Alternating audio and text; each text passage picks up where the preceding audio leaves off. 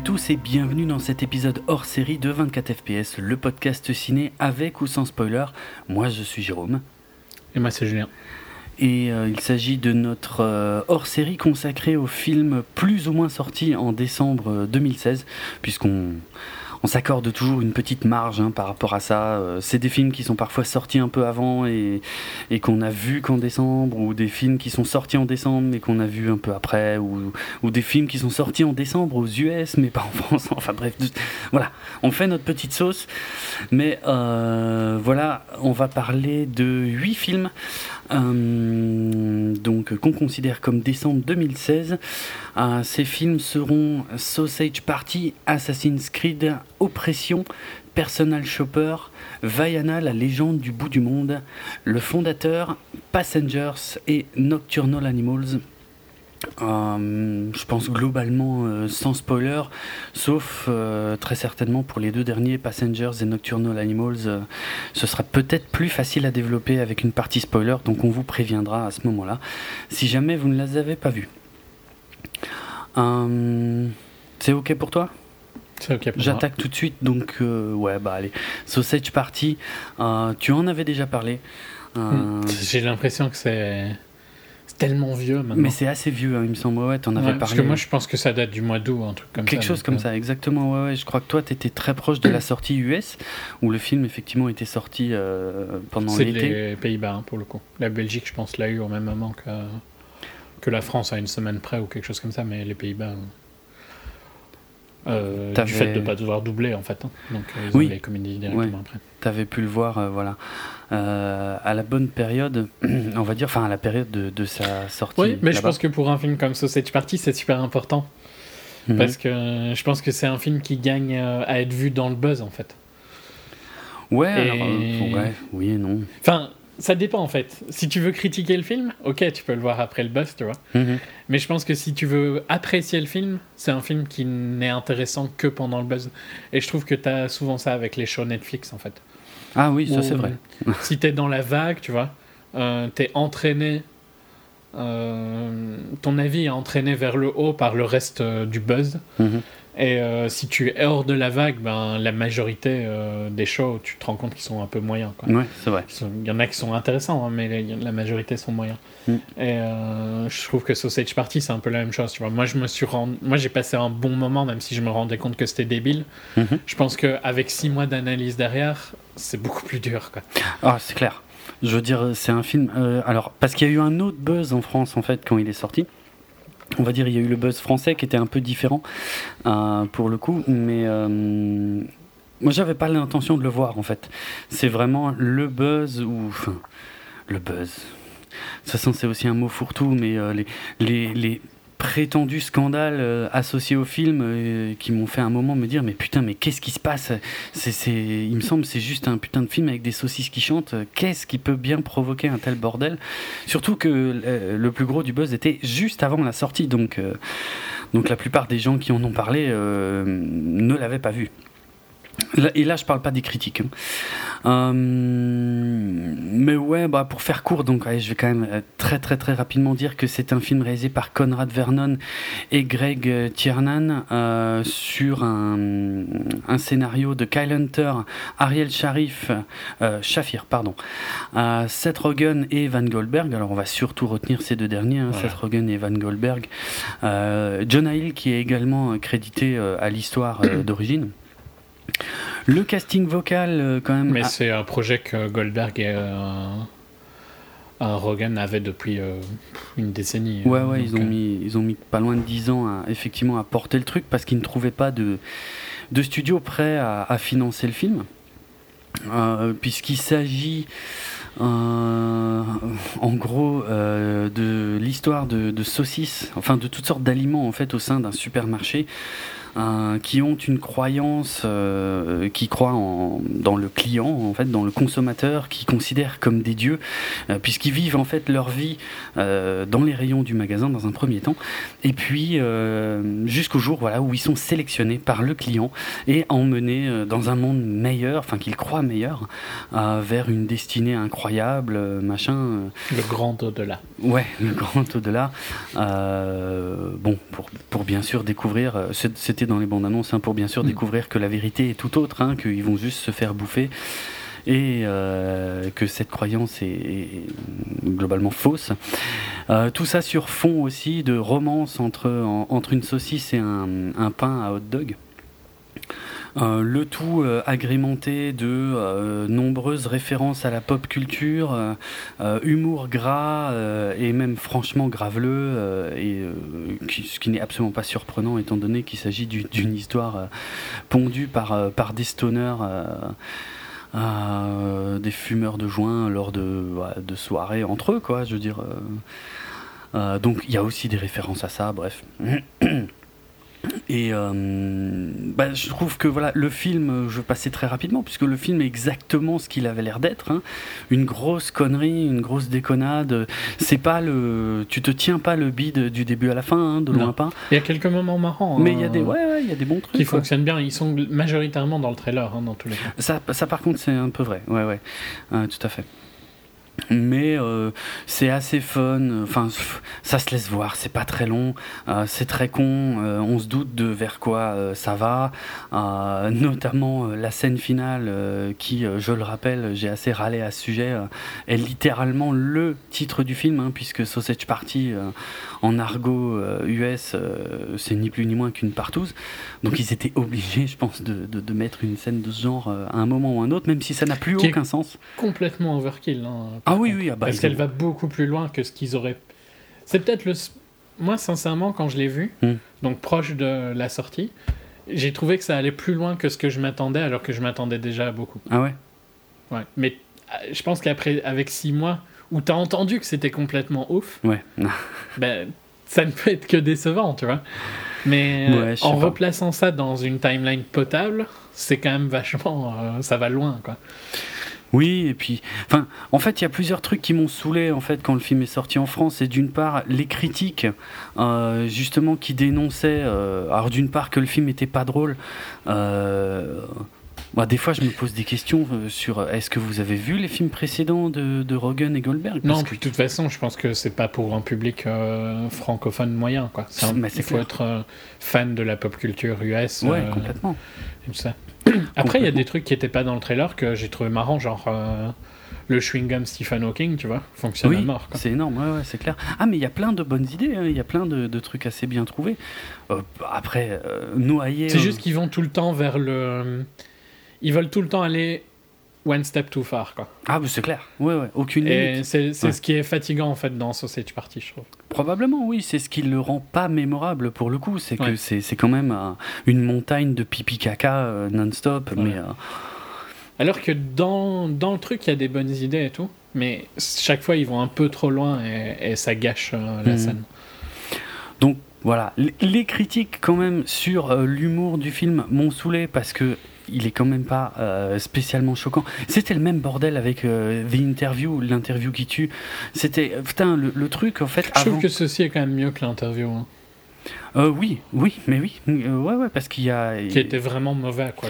L'interview, c'était basique, c'était vraiment euh, très con, quoi.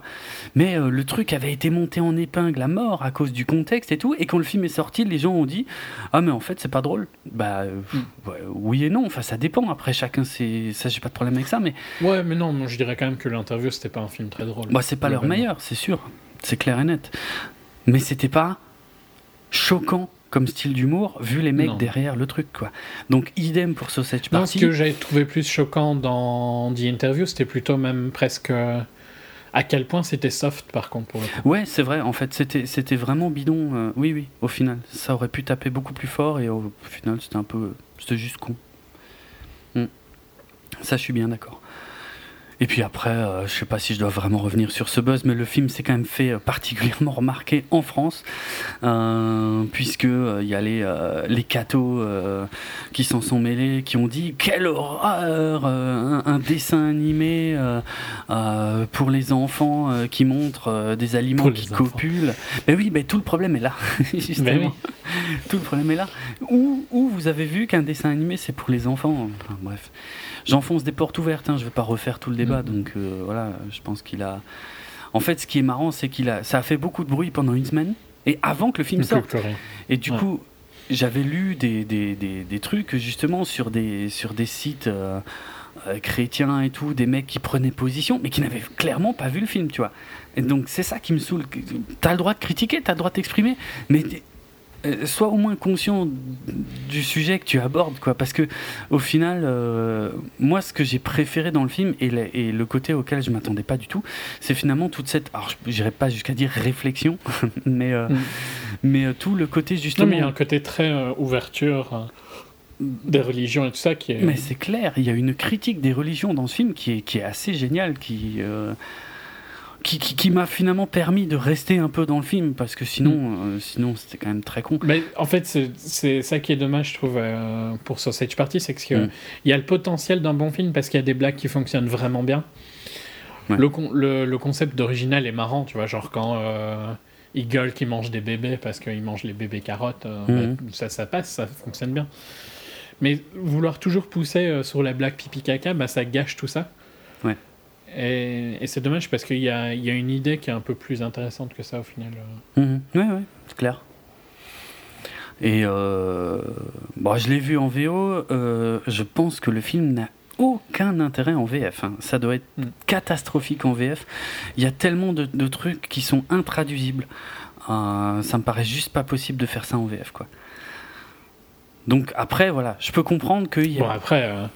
Euh, T'as quand même l'avantage d'avoir Cyril Hanouna quand tu vas le voir en VF. Quelle horreur, mais quelle ouais, horreur. ça, ça, ça, ne s'achète pas. Ça, quelle catastrophe, quoi, je dirais. Bref. Ça me vend tellement pas le film, tu vois. Ça, ça me, ça me donne juste envie de, de fuir en hurlant, quoi. Mais bon, pourquoi pas. Après, euh... ouais. Ouais, j'irai pas dans ce domaine. Bref. Euh, non, mais voilà, juste sur l'adaptation en VF, c'est un possible. Il y a tellement de jeux de mots euh, que j'ai adoré en, en VO. Euh, il y a, doit y avoir, je suis sûr, facilement 50% des gags qui tombent à plat en VF, qui n'ont aucun sens. C'est pas moi qui vais défendre la VF ah ouais, non, non, de base, mais je la VF sur une comédie, de toute façon, une comédie typée US, typée référentielle, ne peut pas être traduite de base. Quoi, donc, euh, mmh, mmh. Et ici, c'est poussé à l'extrême. Donc, euh, c'est la même chose, mais pour moi, aucune de leurs comédies n'est est possible à traduire, hein, ouais, que ce soit Super Bad, This is the End et tout ça. Ouais, ouais c'est clair. Non, parce que je te jure que. Et pourtant, j'ai vraiment pas envie de le voir en VF1. Euh, mais depuis que je l'ai vu, je me demande comment ils ont fait pour, pour traduire.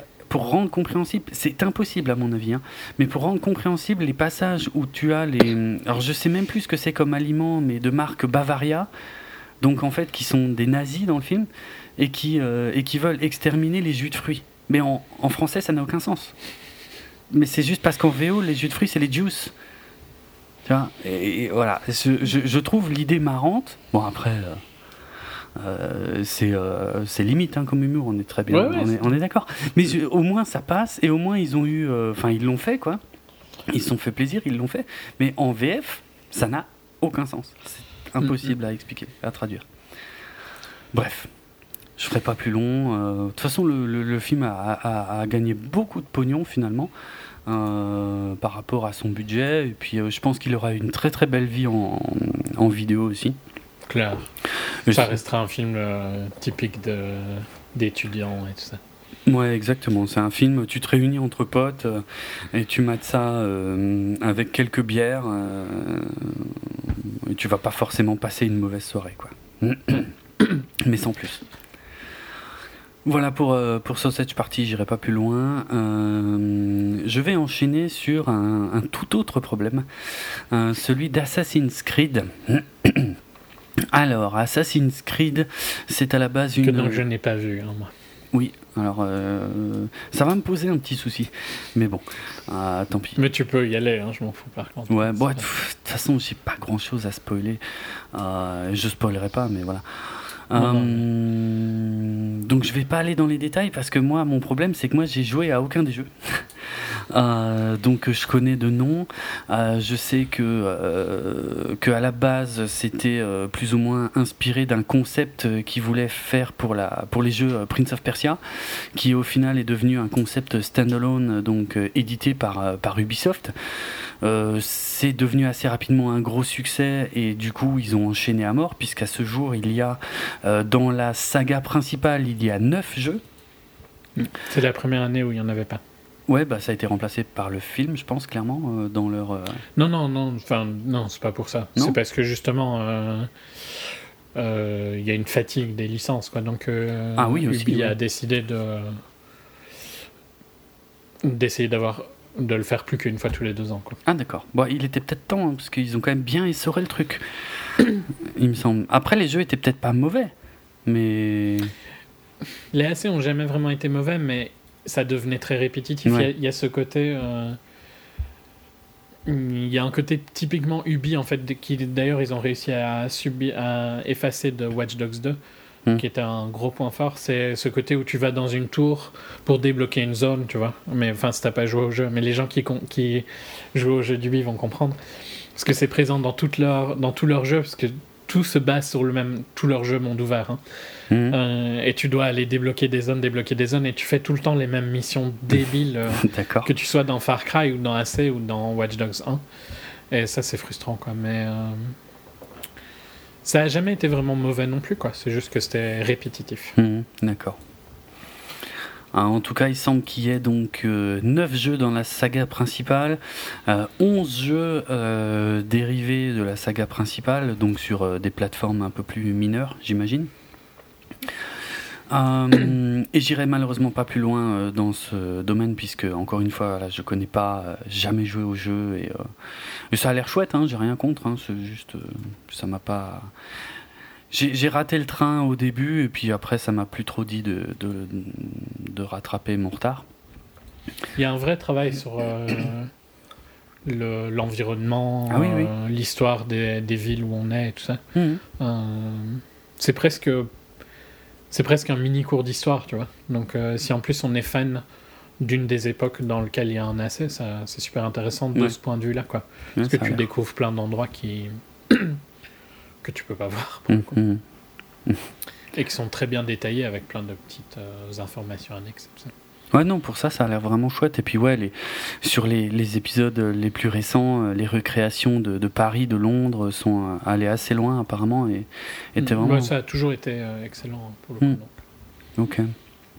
Alors, euh, donc euh, Ubisoft en fait avait euh, bah, créé un studio, hein, Ubisoft Motion Pictures, et euh, depuis 2011 en fait ils essayaient, enfin à partir de 2011 en tout cas ils essayaient de, de faire un film Assassin's Creed au départ avec avec Sony Pictures. Euh, L'année suivante, on avait appris que, que Michael Fassbender euh, serait euh, le personnage principal du film, mais qu'il officiait également en tant que coproducteur du film, ce qui a, je pense, ce, qui, ce qui peut aider à comprendre en fait bah, beaucoup de choses au final, notamment la médiocrité générale et du film. Alors ça, je peux pas l'imputer à, Fassbender, mais par contre. Le fait qu'on se demande mais pourquoi il joue dans cette daube quoi? Et ben euh, ouais bah c'est simple. Il a mis des billes dedans et il essaye en, retirer quoi. Parce que souvent les, acteurs quand les films euh, sont pas top euh, derrière ils, bah, ils bâchent un peu peut-être pas tout de suite. Mais ici il faut pas trop s'attendre à mon avis à ce que Fassbender le fasse parce que voilà il il a, il a des billes dedans quoi Bref, j'y reviendrai. Euh, en tout cas, le contrat entre Sony Pictures et Ubisoft Motion Pictures euh, euh, n'a jamais vraiment abouti. Et donc fin 2012, euh, c'est New Regency en fait, le studio New Regency qui a accepté de, coproduire le film avec Ubi, parce qu'en fait, il se trouve qu'Ubi voulait un peu à la Blizzard avec, et Warcraft, euh, Ubi voulait vraiment par contre garder le contrôle créatif du film, ne pas reproduire les erreurs de l'immense majorité, voire la quasi-totalité des adaptations de jeux vidéo, c'est-à-dire de confier ça à un studio qui n'a jamais joué au jeu et, euh, et qui te développe euh, un truc qui n'a plus rien à voir avec euh, où tu reconnais seulement quelques éléments de base. Quoi. Eux, ils voulaient garder le, le pouvoir sur le truc, mais ils n'avaient pas assez de pognon pour financer tout seul, donc il leur fa- fallait quelqu'un. C'est New Regency qui a mis euh, le reste du pognon, tout en garantissant donc euh, à Ubisoft de, de- pouvoir euh, garder le, le contrôle créatif sur le film, avec un deal encore avec la, la 20th Century Fox qui, elle, est chargée de la distribution euh, du film. Et puis après, il y a encore d'autres petites boîtes, hein, comme dit, il y a celle de Fassbender, il y a Rat Pack Entertainment, bref. En 2013, il y a un réalisateur nommé Michael Leslie qui a été embauché. Euh, non, je dis une connerie. Euh, Michael Leslie, il a été embauché pour euh, écrire le film. Et Frank Marshall, célèbre producteur, voulait également produire le film. Euh, il y a eu diverses réécritures sur lesquelles je m'étendrai pas trop, mais euh, il faut savoir que Fassbender, en tout cas, euh, vu qu'il était le premier choix du studio, qu'il a été très vite intéressé par le projet, et donc, puisqu'il en est en plus le co-producteur, a choisi lui-même finalement le, le réalisateur en la personne de Justin Kurzel avec qui euh, il était en train de travailler euh, sur euh, l'adaptation de Macbeth qui est sorti en, en, 2015 mais je sais plus je me demande si c'est pas sorti en 2016 chez nous. 2016 chez nous. Ouais. Mais toute petite sortie oui ouais ouais ouais donc euh, que, que, j'ai pas du tout vu. Et, c'est d'ailleurs Fassbender, encore lui, euh, qui a convaincu euh, Marion Cotillard de venir l'accompagner. Donc Marion Cotillard qui était déjà à ses côtés sur Macbeth. donc il a réussi à l'embarquer là-dedans. Donc lui joue le, le rôle principal hein, de, de, Aguilar de Neha dans le passé et Callum Lynch euh, dans le présent. Euh, puis on a, euh, on a quand même deux trois visages connus en dehors de Marion Cotillard, Jeremy Irons, qui est un peu le, le grand patron d'Abstergo Industries, donc qui a développé le, comment ça s'appelle déjà ce truc-là, le, l'Animus. L'Animus, merci, le siège, mais qui n'est plus un siège dans le film. Euh, pareil, hein, parce que dans les jeux, c'est clair, euh, a priori, le concept, c'est tu branches le mec euh, dans le siège et il revit bah, ce que son ancêtre avait fait dans le passé. Il revit des souvenirs, quoi. Voilà. Dans le film, euh, d'une part, ils se sont dit que c'était visuellement trop proche de Matrix, et que d'autre part, euh, il faudrait un truc un poil plus dynamique, donc l'animus est totalement différent, euh, c'est un bras articulé. Quand il réfléchit, ça n'a aucun sens, hein. mais bon. donc du coup, tout ce que le mec fait dans le passé, en fait, il le fait en live devant tout le monde. C'est du VR, quoi, au final. Ouais, mais oui, oui, c'est vrai, c'est exactement ça. C'est de la VR en suspension, c'est... ouais, ouais, oui, bien vu. C'est carrément ça. Bon, on reconnaît aussi euh, vite fait. Euh, euh, donc ouais, Jeremy Irons, je l'ai dit, Brandon Gleeson, Charlotte Rampling, voilà. donc le concept, ouais, bah, c'est toujours le même plus ou moins que, que, celui des, en tout cas des premiers jeux. Hein. il est question de l'ordre des Templiers le grand ennemi euh, historique de la, confrérie des, assassins. Euh, ils sont tous les deux à la recherche euh, d'un objet magique et mystérieux qui est le. Je, sais, putain, je sais même plus. Je crois que c'est la pomme d'Adam. Ouais, c'est ça, c'est la pomme d'Adam. C'est, euh, je spoile pas, hein, c'est vraiment c'est le carton qui est au début du film qui explique ça. Hein. Donc avant les premières mhm. images, c'est l'explication qu'on a. Donc ils recherchent tous les deux le, la, pomme d'Adam euh, qui contient en fait euh, le enfin qui permettrait de débloquer. Alors déjà c'est foireux, hein, parce que pour être tout à fait honnête, moi ils m'ont déjà perdu là en fait la pomme d'Adam qui renferme en fait le code génétique de la hum, comment on dit ça en français de la volonté de la ah putain, je sais le dire en anglais, je sais plus le dire en français. De, du libre choix, du libre arbitre, voilà, c'est comme ça qu'on dit.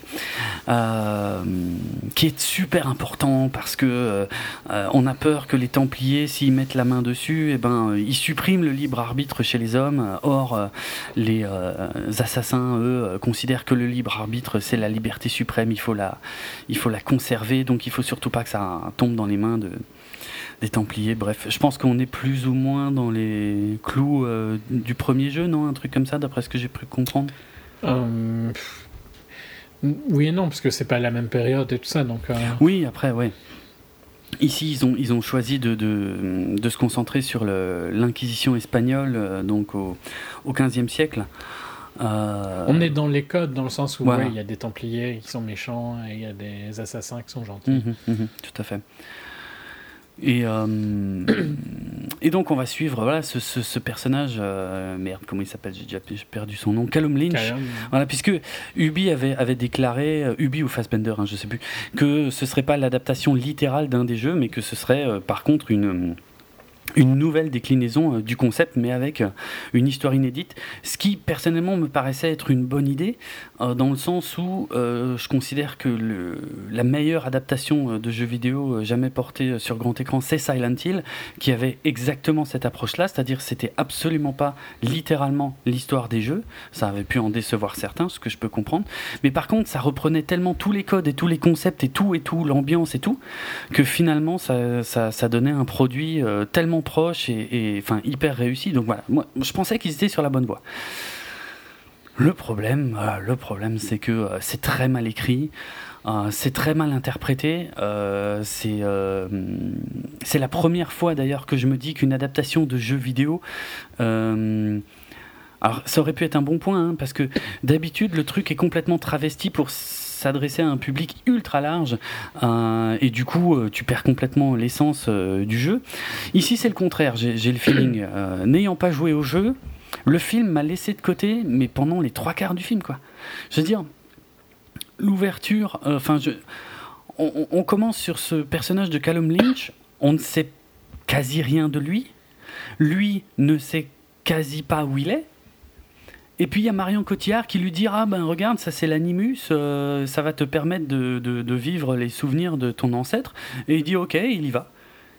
Et, moi ça m'a posé de gros problèmes parce que je me dis mais putain tu vas pas m'expliquer le concept un poil plus que ça quoi, histoire de me convaincre. Mais en même temps à, la défense du film et c'est pas vraiment une défense euh, parce que le film devrait être viable en tant que film. Hein. Mais l'animus ça a jamais été le point fort non plus des jeux. Ouais. Et, j'ai jamais compris pourquoi Ubi insistait autant sur ce truc-là qui est. Tout le monde s'en fout, quoi. T'achètes pas un AC. Genre, tu vois pas, et c'est flagrant dans leur, euh, dans leur com, hein. Mhm. tu les vois pas spécialement parler de, du côté réel. Non.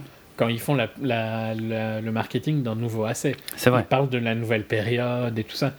Et donc, j'ai jamais trop capté pourquoi il y a besoin de tout ce background bidon. Euh, qui n'apporte pas grand chose, euh, vraiment. T'es pas le premier à me le dire, effectivement. Euh, Personne joue assez pour euh, l'animus, quoi. Ou alors il y en a peut-être un fou. Hein. Mais le souci, c'est que dans le film, en fait, l'équilibre est différent. C'est-à-dire qu'on va passer 70% du film, selon mes estimations, dans le présent, avec un manque d'explication assez grave.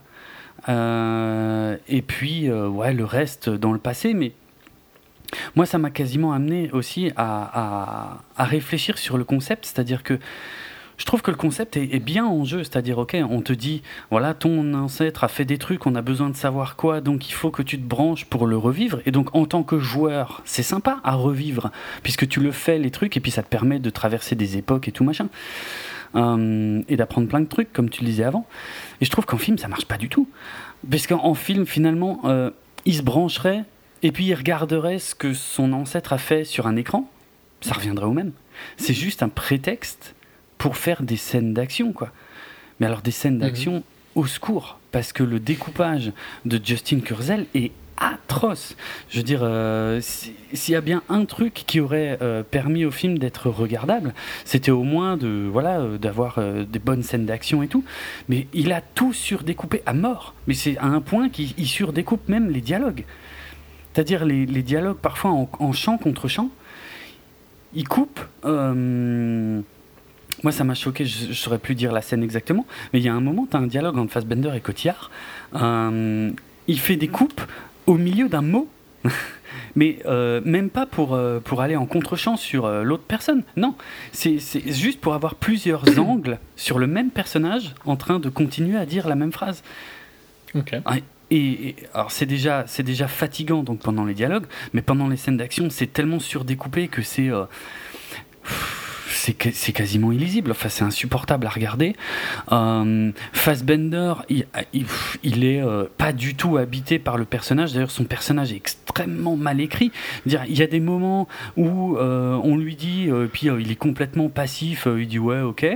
il y a des moments où il se rebelle, où il dit ouais, j'en ai rien à foutre, machin, ça me fait chier et tout ça. Il y a d'autres moments où il, où il se la joue hyper cool, où il déconne avec tout le monde. Mais il n'y a aucune transition entre tous ces moments.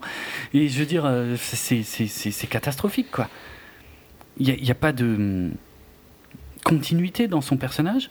Marion Cotillard, on l'avait dit il n'y a pas longtemps, on n'est pourtant pas les plus prompts à la, à la défoncer. Euh, euh, voilà, euh, dès Tout ce qu'elle a fait, c'est avoir du succès aux US. Ça mérite la haine, apparemment, pour, ouais, ouais, c'est clair. les Français. mais pourtant, je dois avouer que dans ce film, elle est à peu près aussi jolie que pathétique. C'est-à-dire, je l'ai rarement vue aussi jolie, vraiment.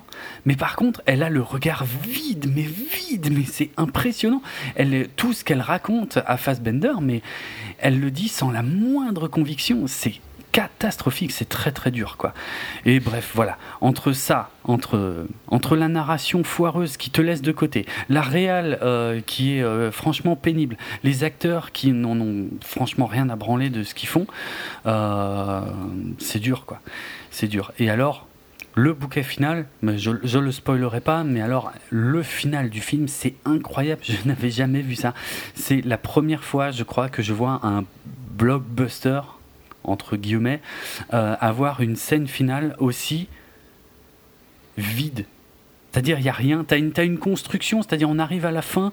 Euh, euh, alors, il y a certains éléments qu'on t'a construits pendant le film que, à l'heure actuelle, je me demande encore à quoi ils servent. Notamment sur, enfin, particulièrement sur le passé de Callum Lynch. Mais euh, voilà, il y, a, y a quand même toute cette histoire de, euh, de Templiers et, d'assassins qui, qui, doit trouver une conclusion complètement épique à la fin, où tu dois avoir normalement ce qu'on appelle le climax, hein, la dernière grosse scène du film. Et en fait, cette, cette dernière grosse scène du film, c'est la première fois de ma vie qu'en fait, il n'y en a pas. C'est-à-dire, on te, on te montre le truc en épingle à mort, et on, on te l'introduit, et en fait, elle se passe quasiment hors champ. Et elle est pliée en deux minutes.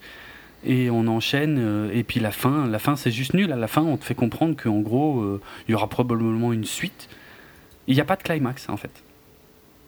C'est incroyable. Je ne sais pas si c'est une vraie volonté ou si, c'est une énorme erreur d'écriture, mais c'est très impressionnant. J'avais jamais vu ça. C'est-à-dire que, ouais, non, c'est décevant à tous les niveaux. Allez, encore juste un exemple. Encore une fois, n'ayant pas joué euh, au jeu, euh, et ça montre à quel point je trouve le truc est mal écrit et, ne s'adresse finalement qu'aux joueurs. C'est-à-dire, il y a un moment, il est dans le passé. Et puis euh, il doit il doit sauter euh, d'une hauteur. Je pense que je spoil rien. Hein, c'est un des un des. non, c'est le leap of faith. Voilà le, fameux saut de la foi, un truc a priori important. Enfin, je sais pas. J'imagine. Bah, quand tu es quand as débloqué une de tes tours, il faut bien que tu redescendes. Ok. Mais le problème, c'est que dans le film, ce qui se passe, c'est que. Euh, bah, il, Est-ce que ça a été un gros truc du film, justement, du fait qu'ils n'utilisent pas d'effets spéciaux? Pour le faire et tout ça Ah oui, alors, oui, tiens, j'ai failli euh, complètement oublier de, mentionner ça. Alors, effectivement, bon, déjà, franchement, ça se voit pas. Euh, effectivement, le, tournage du saut de la foi, je crois que c'est un. Bon, pour le coup, c'est un cascadeur qui l'a fait, qui a fait donc une, une, une vraie chute libre de 38 mètres. Euh, qui est, je crois, la plus grosse chute libre tournée euh, pour le cinéma depuis. 35 euh, ans. Depuis, ouais, de, voilà, depuis environ 35 ans. Le problème, c'est que dans le film, ils ont quand même habillé le truc de, CGI en fait dans le décor. Ce qui fait que, honnêtement, ils l'auraient fait tout en CGI, ça changeait rien du tout. Donc ça n'a absolument aucune importance cette histoire de euh, plus grosse cascade euh, faite depuis 35 ans. Mais surtout, moi, ce qui m'a choqué, c'est qu'il le fait. Et puis, tu as Marion Cotillard qui suit euh, l'animus voilà, dans le présent. Et elle, elle le regarde, et d'un coup, elle écarquille les yeux, et elle dit ah, Il a fait le saut de la foi Et moi, j'étais là Ah ouais, ouais, c'est quoi le saut de la foi? Et, en fait, c'est tout. ouais. Voilà. Et je en même temps, tu le fais tellement 40 euh, 000 fois dans, dans, le jeu que je sais pas vraiment pourquoi c'est si important que ça. Mais... Oui, mais dans, le, dans le film, ça n'a aucun sens. Ça n'a aucun sens. C'était, c'était sur le. Euh, comment euh, il fallait le placer à un moment ou un autre, mais ils l'ont placé de la manière la plus merdique possible, c'est-à-dire ouais, il y a un moment où il saute de haut, et puis elle, elle souligne bien le truc en disant oh, il est incroyable, il a fait le saut de la foi. Et toi, tu es là, tu te dis ouais et? ça sert à rien. Bref. Euh, bon voilà, c'est tout ce que j'avais à dire. Euh, j'imagine que les fans d'Assassin's Creed auront reconnu les, euh, les diverses armes qu'on peut, donc issues des jeux qu'on peut voir dans le film à un moment. Donc ça c'est pour les petits Easter eggs, mais à part ça, rien, rien, rien à se mettre sous la dent. C'est euh, pathétique, c'est catastrophique. Euh, jusqu'à il n'y a pas longtemps, il disait qu'il voulait faire une trilogie. Hein. Ça me paraît très très mal barré. Euh, à partir du moment où ils l'ont sorti une semaine après Rogue One, je pense que ouais, toute l'idée de trilogie était finie. Mais c'est clair. Déjà, déjà le voilà le euh, le calendrier était pathétique, mais le calendrier, à mon avis, il n'est pas dû au hasard. Je veux dire, jamais. Soit ils sont très très cons et ils pensaient pouvoir résister face à Rogue One. Donc, voilà, Faut pas exagérer. Ça me paraît quand même pas possible. Il n'y a eu aucun marketing. En plus, ils ont abandonné le film. Je pense, ouais. C'est beaucoup plus crédible parce que c'est juste pas possible, quoi ils se sont rendus compte que c'était de la merde. Et ils ont même essayé, hein, je crois, du côté d'Ubi, de, de rattraper un peu le truc en disant oui, mais si on gagne pas d'argent avec le film, c'est pas grave, on le fait pas du tout pour ça. Euh, ouais, alors déjà, mon cul. Hein, euh, non, mais il faut arrêter le bullshit à un moment. Et euh, oui, c'est pas grave, c'est une démarche artistique qui s'inscrit dans la saga. Vas-y, arrête de me prendre pour un con sérieux, quoi. N'importe quoi. Bon, en tout cas, euh, en tant que film, euh, le futur, il me paraît très incertain. Par contre, c'est pas impossible qu'il continue le truc dans les plus futurs jeux, quoi. Pourquoi pas Mais du coup, ça donne un film complètement bâtard qui n'a euh, qui n'a pas de conclusion, en fait. Mm. Donc peut-être qu'il il sera dans un spin-off. Hein, que l'histoire de Kaloum sera dans un spin-off. Peut-être, peut-être. Peut-être que la, la recherche, la quête épique pour la recherche de la boule de pétanque magique euh, continuera. Parce que je te jure que ça ressemble à une boule de pétanque hein, dans le film. Ah, c'est une pomme, quoi. Ah ouais, non, mais non, c'est une boule de pétanque dans le film, vraiment. Il n'y a rien de pomme. Eux te disent oui, c'est la pomme d'Éden. C'est une boule de pétanque. Qui fait des, jolies lumières et tout machin, mais c'est reste une boule de pétanque. Ah putain, non, c'était. C'était dur je me suis sacrément emmerdé. Franchement, euh, ouais. Ok. Catastrophe méritée. Tu le conseilles donc Absolument pas. Jamais de la vie. C'est une catastrophe à tous les niveaux. Au secours, comment ils ont pu s'embarquer là-dedans? Qu'est-ce qui t'arrive, euh, Fassbender? Euh, Maintenant qu'il est sorti de X-Men, on pensait que c'était bon les merdes, fini avec les merdes? Ben, apparemment non. Ben non. Ben non. Mais faudrait qu'il se réveille, hein, comme une autre actrice dont on parlera plus tard. c'est clair. Putain vous tombez bien bas. Hein. Et c'est encore pire pour lui. À fond. Parce que bon, lui, euh, moi, je, je, je, garderai toujours sa performance euh, quand il interprétait Bobby Sands dans Hunger. Ouais. Oh, putain. Le premier film de McQueen. Mais c'est pas le même. Qui était incroyable. Mais c'est pas la même personne. c'est pas le même. Ouais, c'est ça. C'est pas le même acteur. C'est juste un autre acteur. On l'a remplacé en chemin. Ouais, exactement. C'est une copie numérique foireuse. Ouais. Euh, soit. J'enchaîne sur un autre film de qualité. Ça va être super long, hein, je te préviens. Mm Oppression en France. Oppression en France, tout à fait. un film de, réalisé par Farren Blackburn, qui n'a pas fait grand-chose. Il a fait des épisodes de Doctor Who, euh, des épisodes de Daredevil. Donc euh, voilà. avec Naomi Watts, Oliver Platt, Charlie Eaton, Jacob Tremblay, donc, euh, joli cast quand même, parce que Jacob Tremblay, c'était le jeune de Room. Ah, ok. Euh, Oliver Platt, c'est un acteur sympa, euh, souvent dans les seconds rôles, mais. Mhm. je sais pas dans quoi tu aurais peut-être pu le voir. Moi, je le connais de séries et tout ça, principalement. Ok. bah, Naomi Watts, souvent très bonne actrice. Et donc, dans Shot-In, on suit Naomi Watts qui est psychiatre ou psychologue pour enfants. Psychiatre, je pense plutôt. Enfin, je sais pas trop. Je peux pas, je peux pas t'aider parce que je, je me mélange les pinceaux. Mais Je sais pas en fait. Parce que globalement, quand tu les vois faire le boulot, c'est à peu près le même boulot, je dirais. Mais Mhm. il y a peut-être des psychologues et des psychiatres dans notre audience qui vont pas du tout être contents Ouais, que, je- que je mélange. C'est ce que j'étais en train de me dire. Donc, je ne sais pas, un des deux, hein, en tout cas. Elle fait, elle s'occupe d'enfants. Euh, depuis, de chez elle, dans le. Euh, merde, euh, comment encore ça? Dans. Ah Je ne sais plus dans quoi. Euh, mais là où il neige, en, je pense en Nouvelle-Angleterre ou un truc du style. Ok, Là où il neige, où il fait bien froid, tu vois. d'accord. Et c'est un peu reculé, tout ça, c'est important, hein, c'est pour ça que ça s'appelle Châtine. Ah, ok. Donc, euh, là où il fait bien froid aux États-Unis, Ouais. soit. Je vais regarder. genre Nouvelle-Angleterre, quoi, tu vois.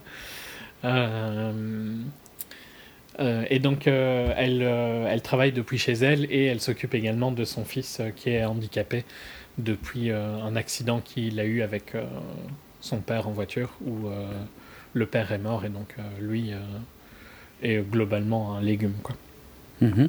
Je ne sais pas du tout si c'est acceptable de dire ça, mais soit. Passons vite. Euh, et donc, euh, pendant une tempête où elle se retrouve chutine, euh, elle commence à avoir des. On ne sait pas trop si c'est des visions ou si ça, ça arrive vraiment, mais d'un d'un enfant dont elle s'occupait, euh, qui arrive chez elle, et puis euh, comme une présence chez elle, tu vois. Euh, Le truc, c'est que c'est jamais bien clair. Ouais. Et le film n'arrête pas de se foutre de ta gueule. Genre, par exemple, il y a de la neige partout dehors. Il y a une vitre qui casse. Genre une vitre euh, au plafond, tu vois. Mhm. Euh, je sais pas, ça- je sais pas si c'est un terme particulier, mais euh, un skylight, quoi, je crois, tu vois, plutôt Ok. en anglais. Euh, et euh, il n'y a pas de neige qui tombe dans la maison, par exemple. Mm. Donc il y a de la neige sur le toit, Mm, Ouais. la vitre casse et il n'y a pas de neige qui tombe dans la maison. Ça te sort pas du tout du film, tu vois, ce genre Ouais. de, de scène. Mais surtout que c'est répété à l'infini, en Ah fait. bon? Euh, Putain. ah oui, c'est- superbe. Et donc, euh, c'est vraiment une, euh, une grosse déception parce que ça c'est bien casté. Tu vois, Jacob Tremblay, il était excellent dans Room. Et ici, Ouais. bah, il joue le rôle donc, du petit garçon qu'on sait pas trop euh, s'il existe ou pas. Tout ça, ça se passe au début, hein, je ne spoil pas euh, Mhm. les trucs de la fin. Euh, et, et elle et Naomi Watts peut jouer bien, mais là, il n'y a rien qui fonctionne. Quoi. Et ce côté où tu as l'impression que le réel n'a aucune idée de que quand il y a de la neige quelque part, ben, la neige, ça rentre, hein, tout ça, tu vois. Euh, on dirait qu'il a filmé à LA et puis qu'il a mis du CGI en neige, quoi, tu vois. Putain. Euh, c'est pas, pas le cas, hein, je pense. Ça a été filmé vraiment dans des zones froides, mais Ça a été filmé il y a au des Canada. erreurs comme ça qui sont flagrantes, tu vois, où euh, de temps en temps elle sort limite en t-shirt euh, alors qu'il y a une tempête. C'est sérieux. C'est de la dope, quoi. J'ai vraiment eu du mal de rester jusque la fin, franchement. Donc, euh, je ne peux pas raconter beaucoup plus de l'histoire parce qu'après ça va spoiler, mais pas du tout intéressant et ça ne vaut pas du tout le coup. Et c'est très mal euh, interprété par. euh, Enfin, ça doit plutôt être le scénario qui est médiocre et donc ils arrivent à rien faire qu'autre chose, mais Mhm. c'est très très mauvais. Ok. C'est- tu as réussi à trouver euh, Non, non, où c'est censé se passer? Non, c'est vrai qu'il n'y a pas beaucoup d'infos. Euh, par contre, c'est une prod euh, Europacorp. Ah ben. Luc Besson Quality. hein. Voilà, c'est ça. Je viens de découvrir ça. Bravo. Bon, ça. Euh, je crois que c'est censé se passer dans le Maine. D'accord. Soit. J'enchaîne sur euh, totalement autre chose? Oui. Un personnel shopper d'Olivia Sayas. Donc, euh, Olivia Sayas, dont le dernier film j'avais vraiment beaucoup apprécié, je l'avais mis dans mon top, je pense, ou en tout cas dans mes bonnes surprises de l'année 2015, il me semble, ou 2014 peut-être.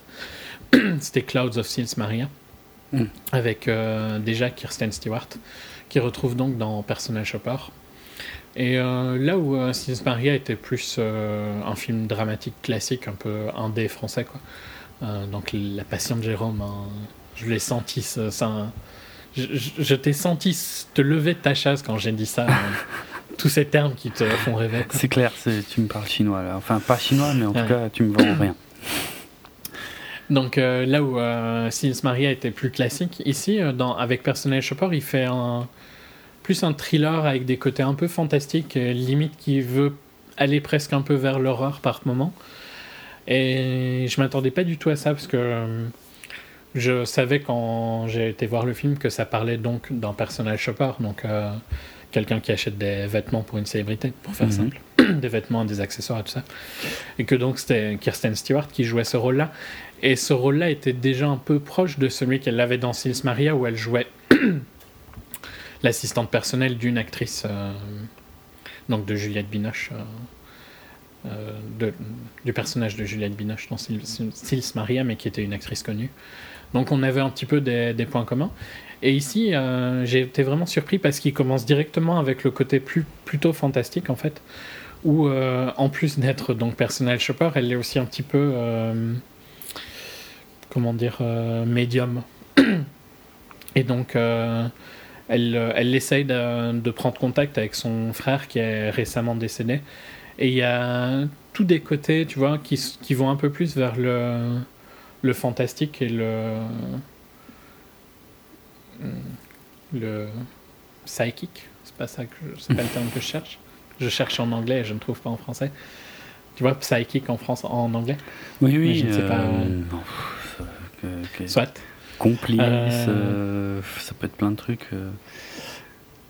ouais. soit c'est pas important euh, et, directement, en fait, il, lance le film là-dedans, et ça, ça a été une surprise quand, le film a débuté. Et puis, on, a aussi des scènes plus de vie normale, donc où elle, euh, elle fait son boulot et tout ça. Et j'ai trouvé ça vraiment intéressant comme approche parce que ça se diversifie de son cinéma habituel.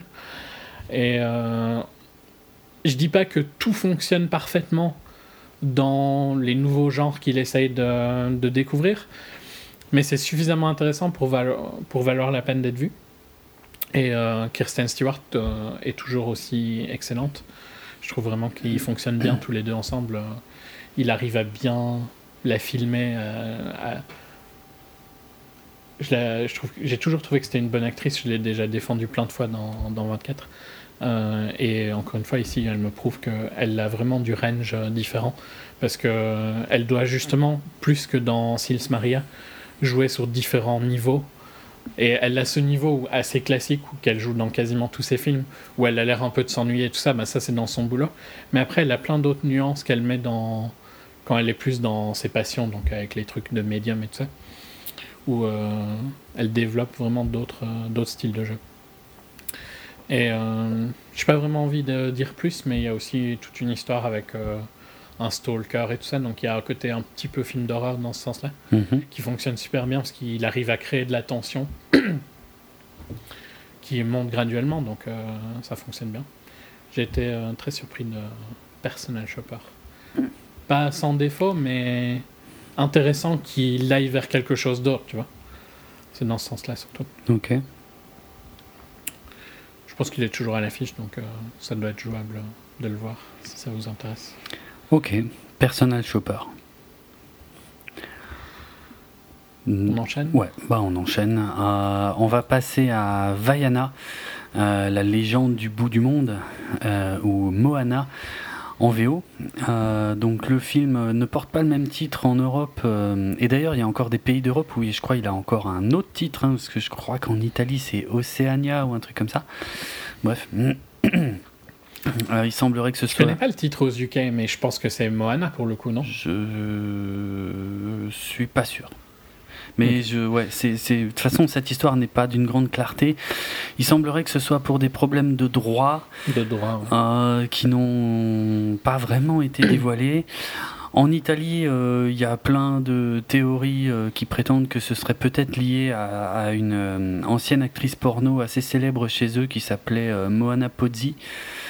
Euh, qui est décédé, euh, je sais pas, je connais pas bien, bref. Euh, on, on connaît pas la véritable raison. En tout cas, euh, ça s'appelle euh, donc Vaiana chez nous.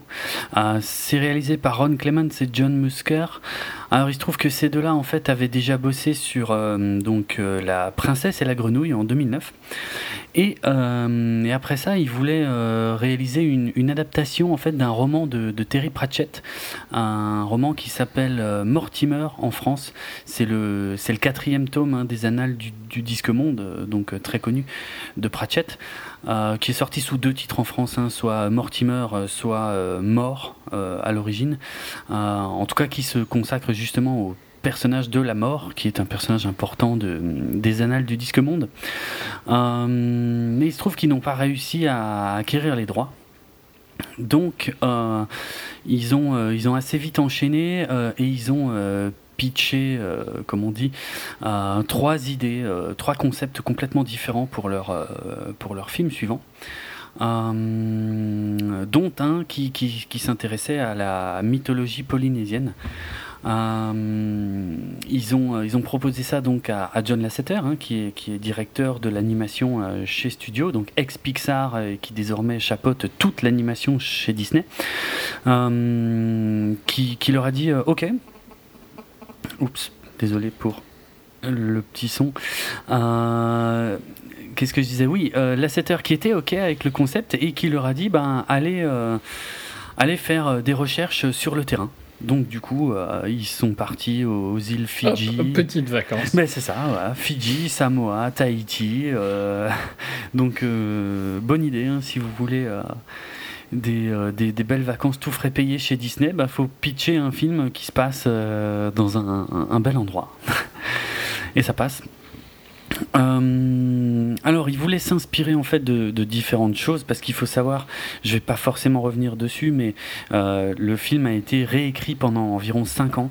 Euh, il y a eu 9 versions différentes du script avec donc bon, il, savait qu'il voulait utiliser le concept du demi-dieu Maui mais euh, et en fait il s'inspirait aussi euh, du fait que euh, comment la population de Polynésie en fait avait complètement arrêté d'explorer en fait les îles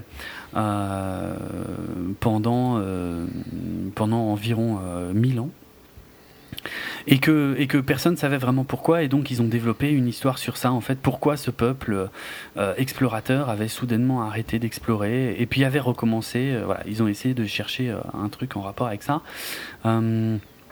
Comme dit, il y avait plein, plein de concepts à la base. Vaiana devait être. D'ailleurs, c'était Taika Waititi, dont on va reparler en 2017, puisqu'il sera le réalisateur de Thor Ragnarok.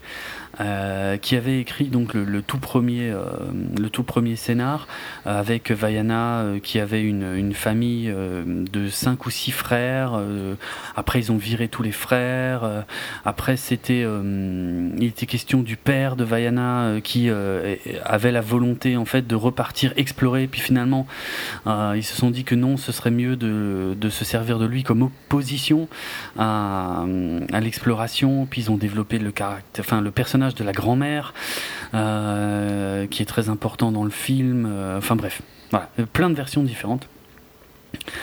Et, euh, et, au final, c'est Jared Bush qui est le seul à être crédité donc, comme, comme scénariste du film, qui avait déjà bossé sur Big Hero 6, qui était le gros film de la fin 2014, qui était sorti début 2015 chez nous, qui avait... qui avait... Sur Zootopia. Voilà, qui avait surtout, ouais, exactement, qui avait, qui avait surtout bossé beaucoup plus récemment, qui était co-réalisateur de Zootopia. Euh, voilà. Co-scénariste aussi. Éco-scénariste, tout à fait. Euh, et puis, euh, je vais pas m'étendre plus sur le casting, puisque pour être franc, la jeune actrice qui joue Vaiana, je ne la connais pas. bon, il y a Dwayne The Rock Johnson qui joue Maui.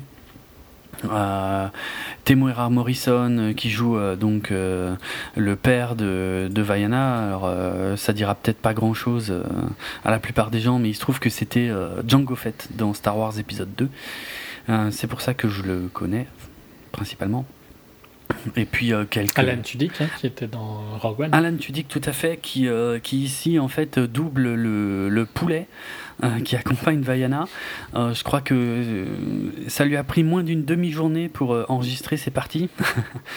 c'est vrai que c'est assez surprenant, mais oui, Alan Tudyk, effectivement, qui est à l'affiche dans Rogue One, puisqu'il interprète le droïde K2SO et, et le poulet dans Vaiana.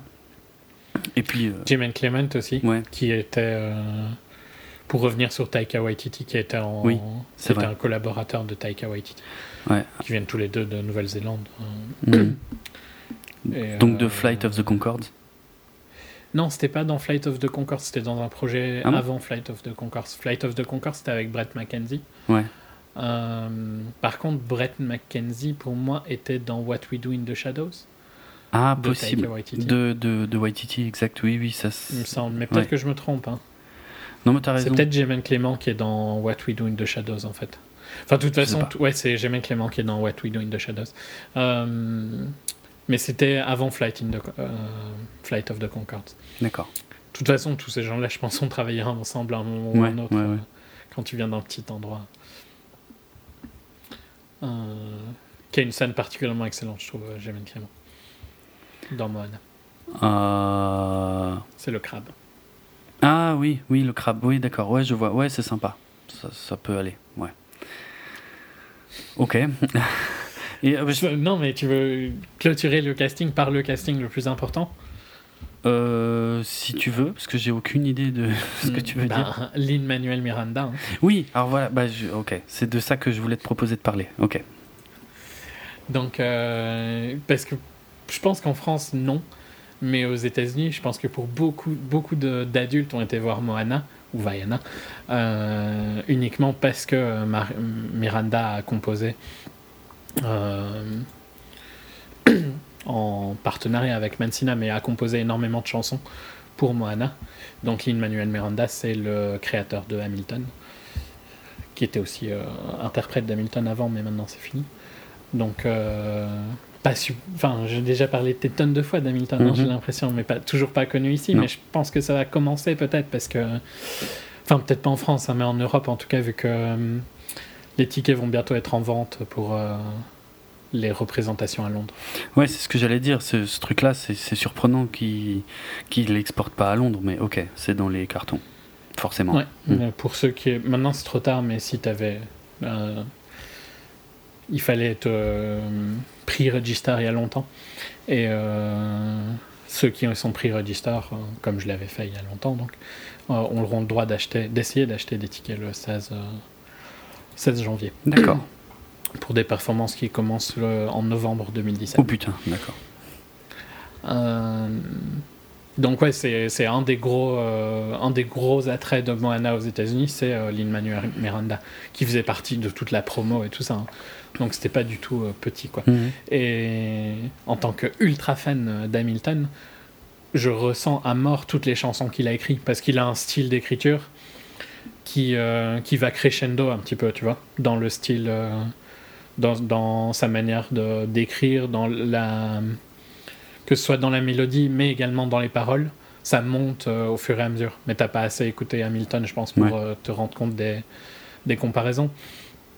Mais euh, je- j'entends directement quand c'est les chansons que lui a écrit quoi.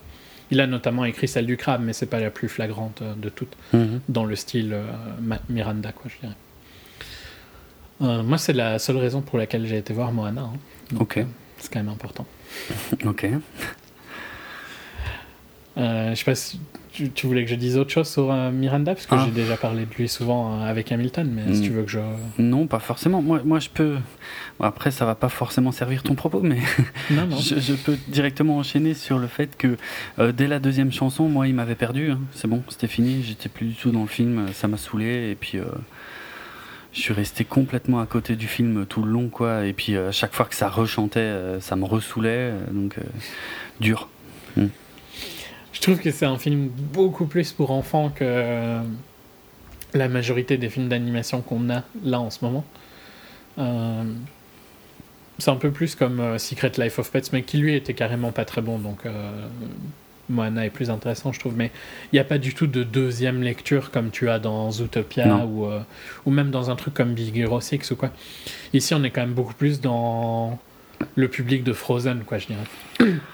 Ouais, a priori. Euh, moi, j'ai trouvé ça très basique. hein. De toute façon, dans le déroulement général, euh, on est, euh, on est en plein dans le. Ben, c'est une princesse, quoi, qui n'est pas une princesse, mais qui est quand même une princesse. Ouais, c'est ça. Et, puis- et, et- et c'est le monomythe de Campbell hein, à 200%, parce que vu que je m'emmerdais, Mm. je m'amusais à, à analyser ça.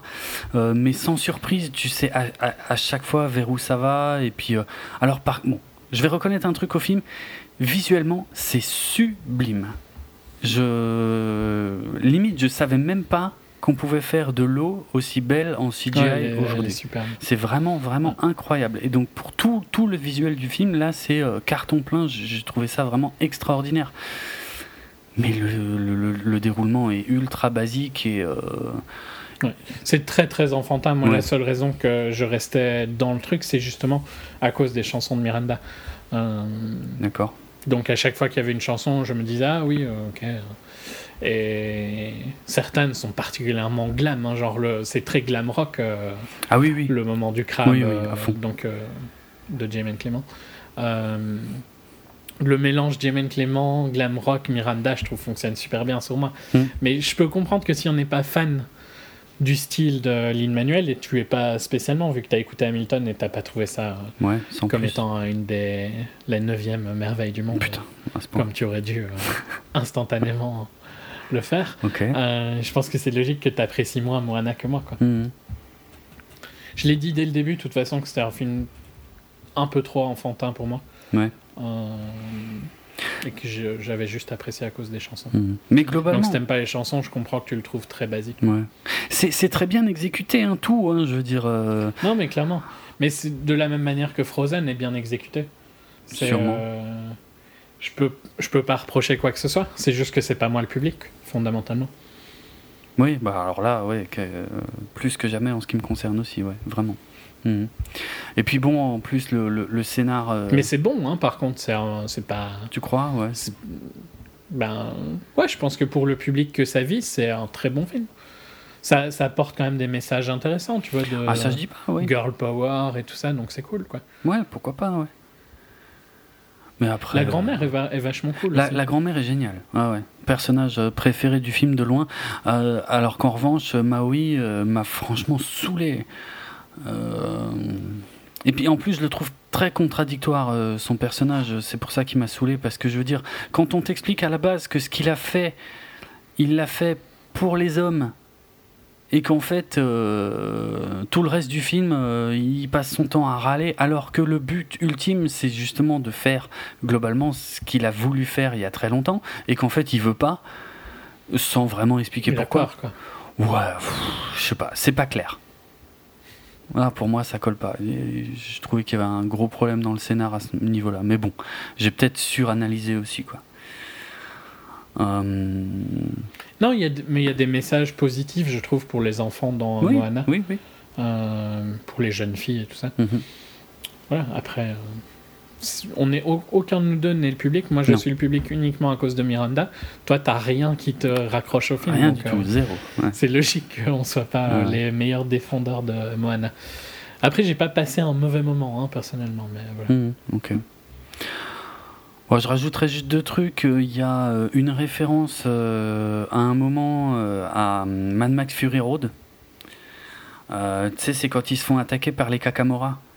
Mhm. les, petits trucs là. Euh, et c'est vrai que c'est très Mad Max Fury Road, euh, l'arrivée, l'affrontement et tout. Pourquoi pas? Alors je l'ai pas relevé hein, sur le moment, mais c'est vrai que quand je l'ai lu après, je me suis dit ah oui c'est vrai que c'est vraiment pareil. C'est un peu l'ambiance. Et euh, il y a une y a une scène post générique. Est-ce que tu l'as vu? Hmm, Il me semble que oui, mais. J'ai un doute maintenant. Alors j'étais super fier de moi parce que la scène post générique, euh, fait référence à une œuvre euh, plus ancienne de Disney. Et je suis loin d'être spécialiste, hein, je suis même assez euh, merdique hein, dans ce domaine, mais j'étais hyper fier de moi parce que j'ai compris la référence en fait. Ok.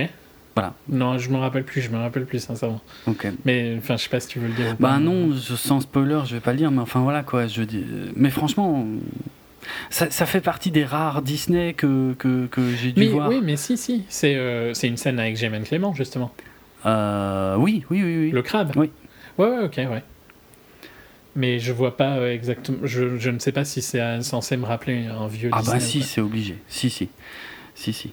C'est sûr. Ah, mais oui, oui, oui, ok. Non, ça va, ok. Ouais, non, mais je, bah, pareil, on le dira au début de la partie spoiler, si tu veux. Si tu veux. Pour les gens qui sont curieux, mais mm. oui, ok. Ah mais j'étais hyper fier de moi. Franchement, aucun mérite, hein, parce que je me suis fait chier pendant tout le film. Mais à la fin, je me suis dit, oh putain, j'ai compris la référence. Trop cool. Voilà, c'est tout. Avec un autre crabe de, bah, oui. Disney. Euh, Bah voilà pour. Moi, je trouve que c'est un très bon Disney, tu vois. Vraiment dans le Ah ouais sens de ce qu'on attend d'un film Disney, Ok, de tous les stéréotypes Disney. d'accord. Euh, mais qui, qui en même temps évolue avec son temps, dans le sens où euh, il n'y a pas ce côté euh, euh, helpless little girl, tu vois. C'est elle qui prend en charge et tout ça. Ouais. Donc tout ça, c'est positif, mais ça reste très gentil, quoi. Mais c'est pas. C'est pas forcément mauvais d'être gentil. Hmm. Il faut bien des films pour les enfants. hein. Oui, oui, mais Et je dis pas le contraire. hein, dis- Un, un Pixar, c'est clairement pas. C'est plus, c'est plus du tout un film pour un enfant, un Pixar. Ouais, il y a débat. Il semblerait que Pixar soit plus aussi en forme que ça. Euh, Zootopie a presque mieux assuré que les derniers Pixar de ce côté-là. Ouais, mais Zootopia, par exemple, je trouve que c'est un film quand même plus pour adultes que pour enfants. Les enfants peuvent apprécier, mais ils ratent tellement de trucs, tu vois. Bah. Alors que dans Moana, tu rates pas vraiment Ah non, quoi que soit. Mais là, tu viens de me décrire les anciens Pixar. Or, le dernier en date qui a vraiment réussi ça, c'est pas un Pixar. C'est Zootopia. Ouais. Ouais, Finding Dory était plus léger, mais Finding Dory avait quand même un côté euh, sur euh, la perte des parents. Oui, Enfin, oui. tu vois, il y a tout un côté parental que les enfants comprennent pas, je pense, dans- Hmm, quand ils regardent le film. possible, ouais. Et euh, Inside Out, pas du tout, quoi. Inside Out, ça, ça pousse très loin. Ouais.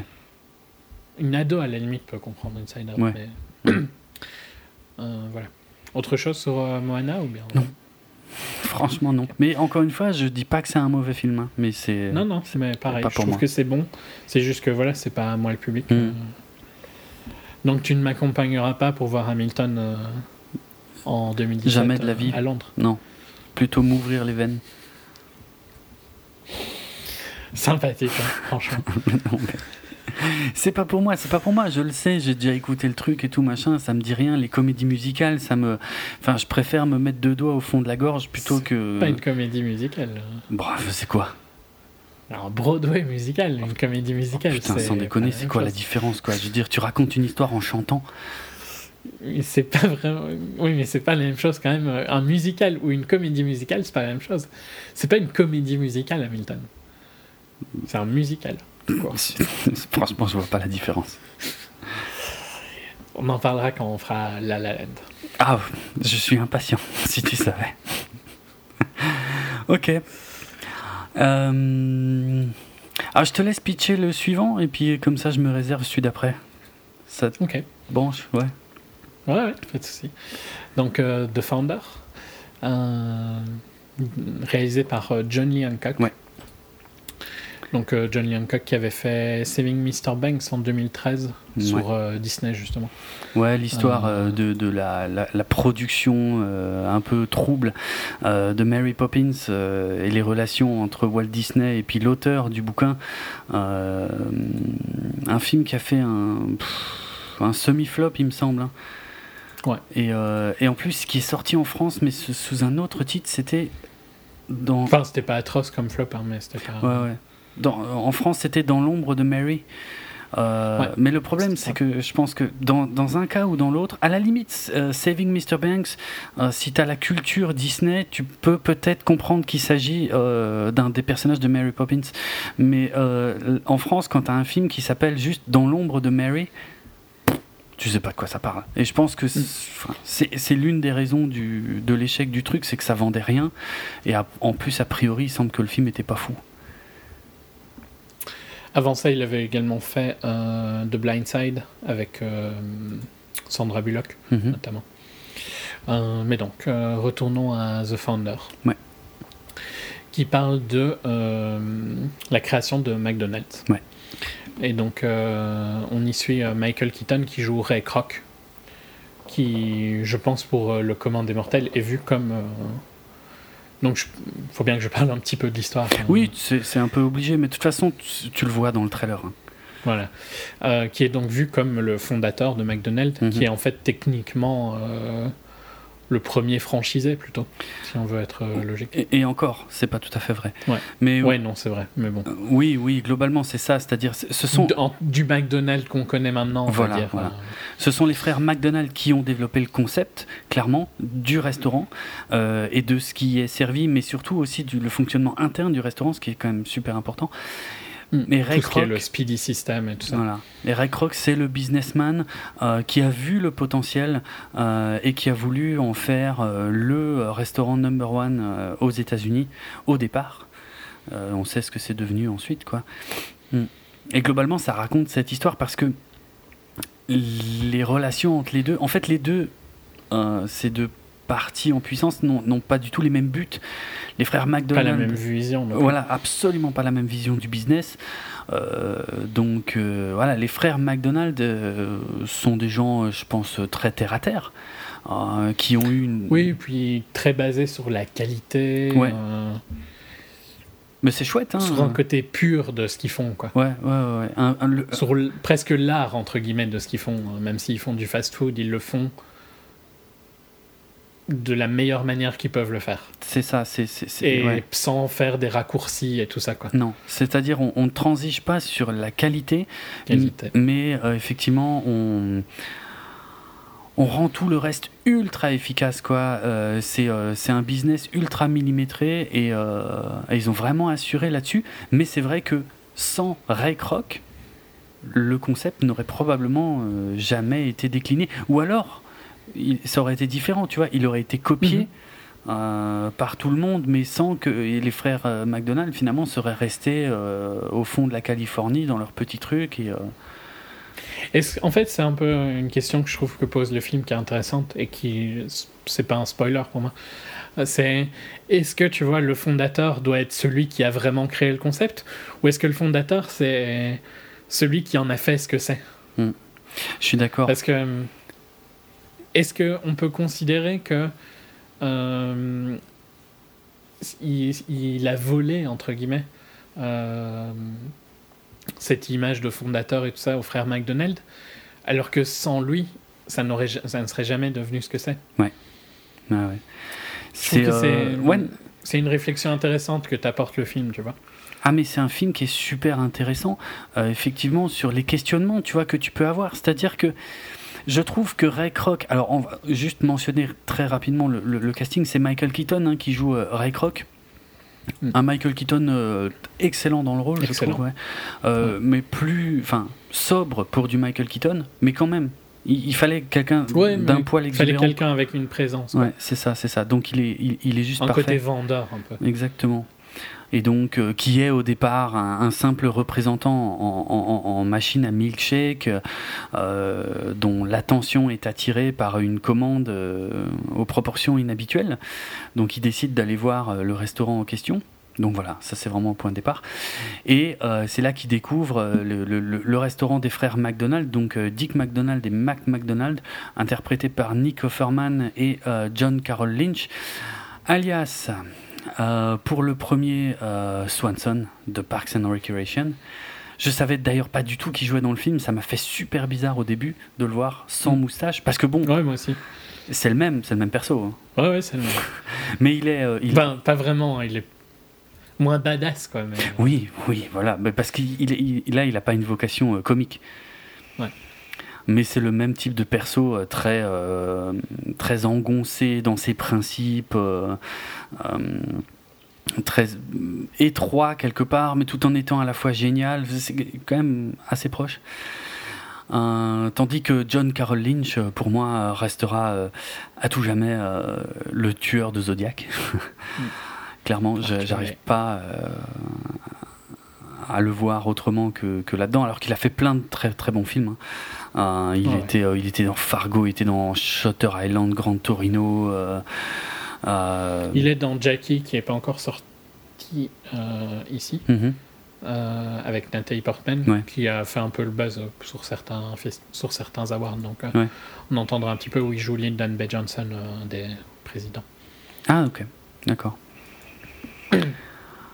Euh, donc voilà, ça c'est les frères McDonald. Et puis voilà, après tout le film. Et puis je vais mentionner Laura Dern euh, qui joue la, première femme de, de, Ray Kroc.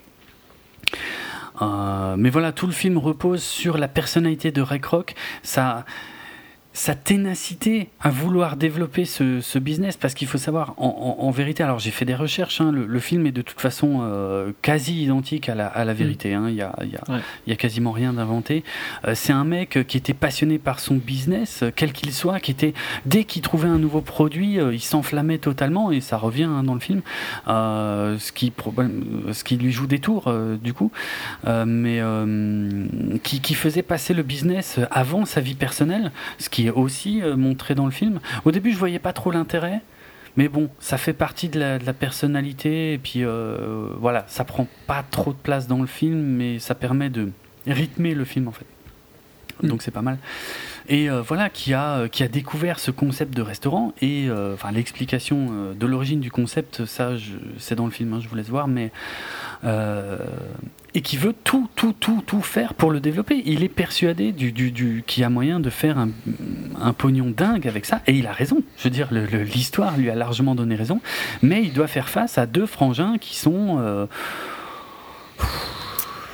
qui ont leurs idées. Qui ont leurs idées, c'est ça, qui, qui, ont leur resto à eux en Californie, qui vont pas, qui veulent pas. Qui fonctionnent très bien en plus. Hein. Oui, oui, c'est ça. Euh, euh, qui sont satisfaits de ce qu'ils ont et qui ne sont absolument pas intéressés de, développer le truc, mais si euh, quelqu'un veut le développer pour eux et qu'ils en touchent euh, euh, les bénéfices, pourquoi pas, mais à leurs conditions. Et donc du coup, voilà, ça va, ça va friter de plus en plus entre les deux. Et c'est l'histoire de ce crescendo en fait, euh, jusqu'au jusqu'au divorce finalement entre entre les deux entités, qui qui, qui, qui, qui va permettre à Ray Kroc de faire de, de McDonald's euh, l'enseigne mondialement connue euh, qu'elle est qu'elle est devenue quoi.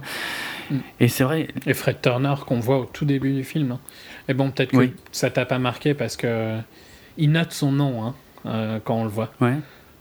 Et après, tu connaissais peut-être pas Fred Turner non. de nom, mais moi je savais que c'était le CEO de McDonald's pendant des, pendant des années. Donc euh, c'est marrant de voir que c'était vraiment. Enfin, tu vois ce côté où il a vu le talent dans quelqu'un, mm. dans mm.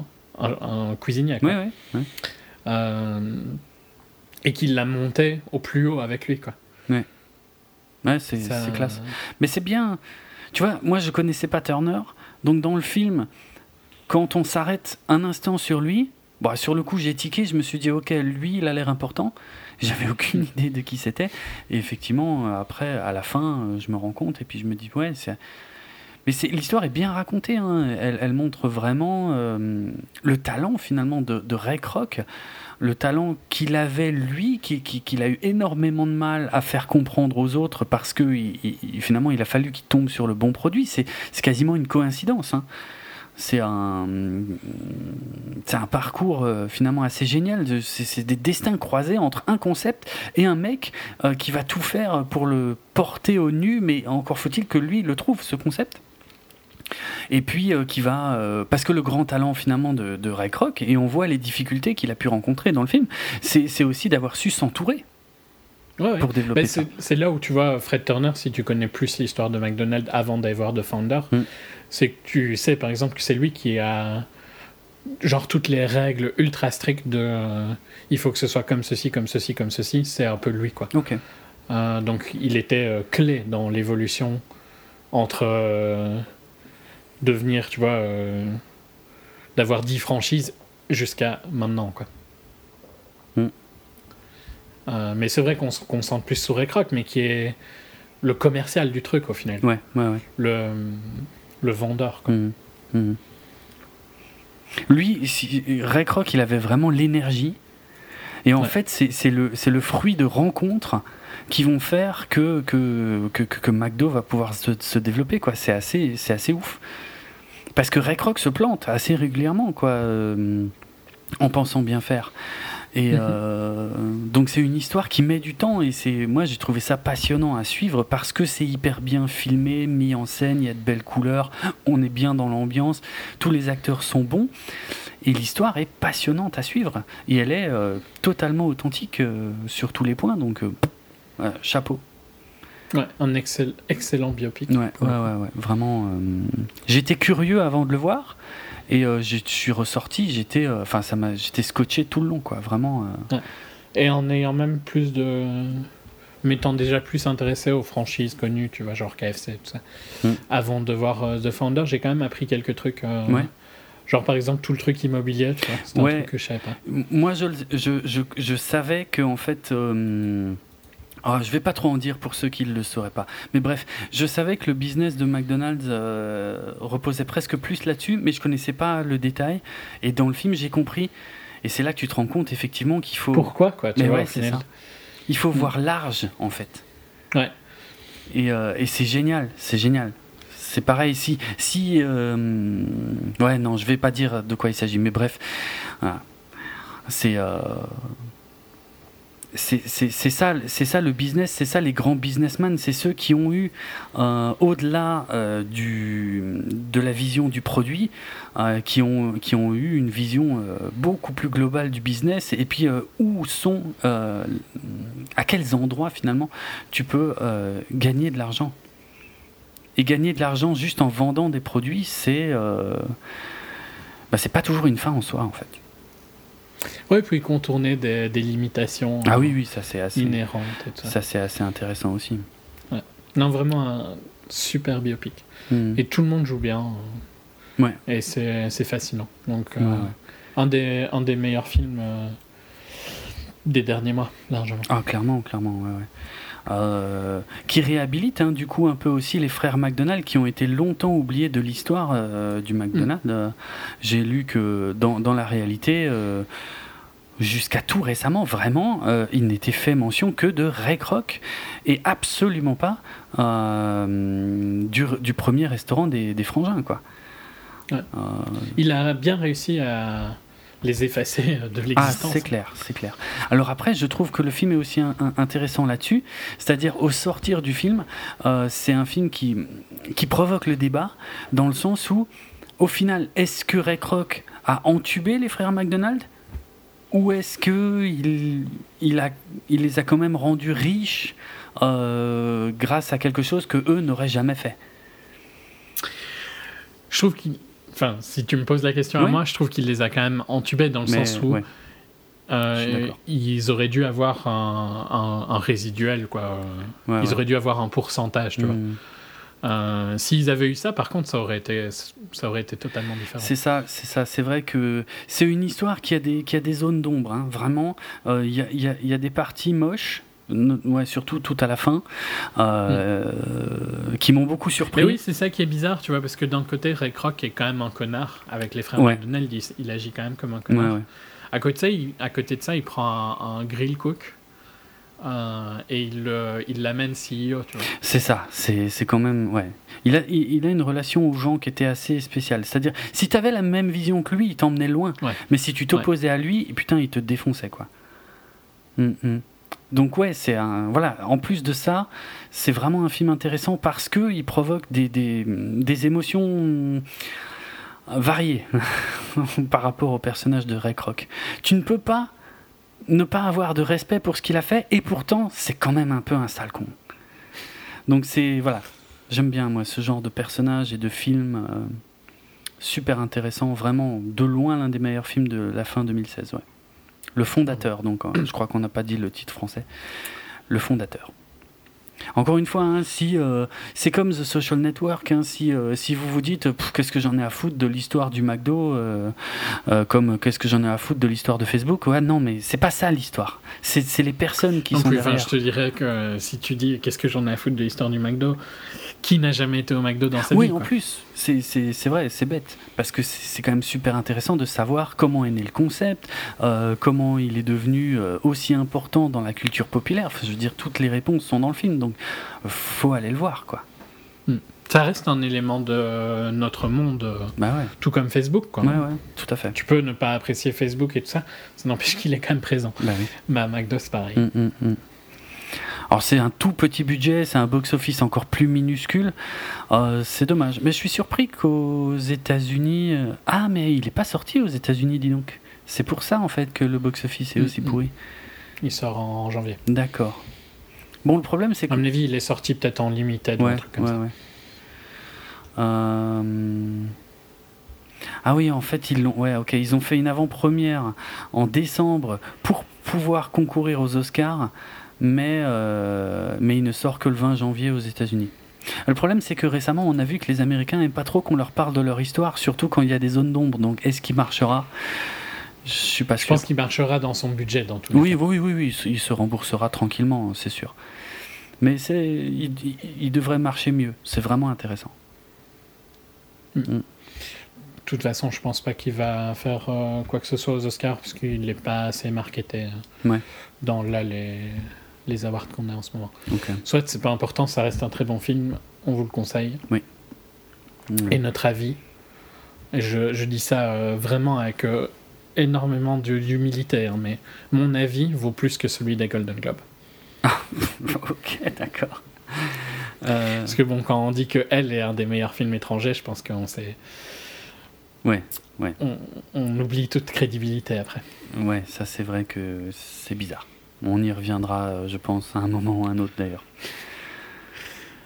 Euh, on enchaîne? Ouais, allez. Nos deux derniers. On va passer non l'avant-dernier. Euh, Nos deux derniers. Ah oui, pardon, j'ai mal entendu. donc on, on, passe à. Oh putain, du coup la répétition est atroce. Donc on va maintenant parler de Passengers de Morten Tildum.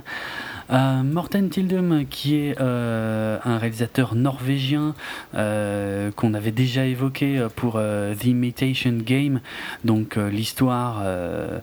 bon, pas mal modifiée hein, de Alan Turing avec tout petit peu. Ouais, non, tout petit peu. Ils avaient quand même changé beaucoup de trucs. Mais j'avais adoré le film, mais c'était vraiment à cause du personnage.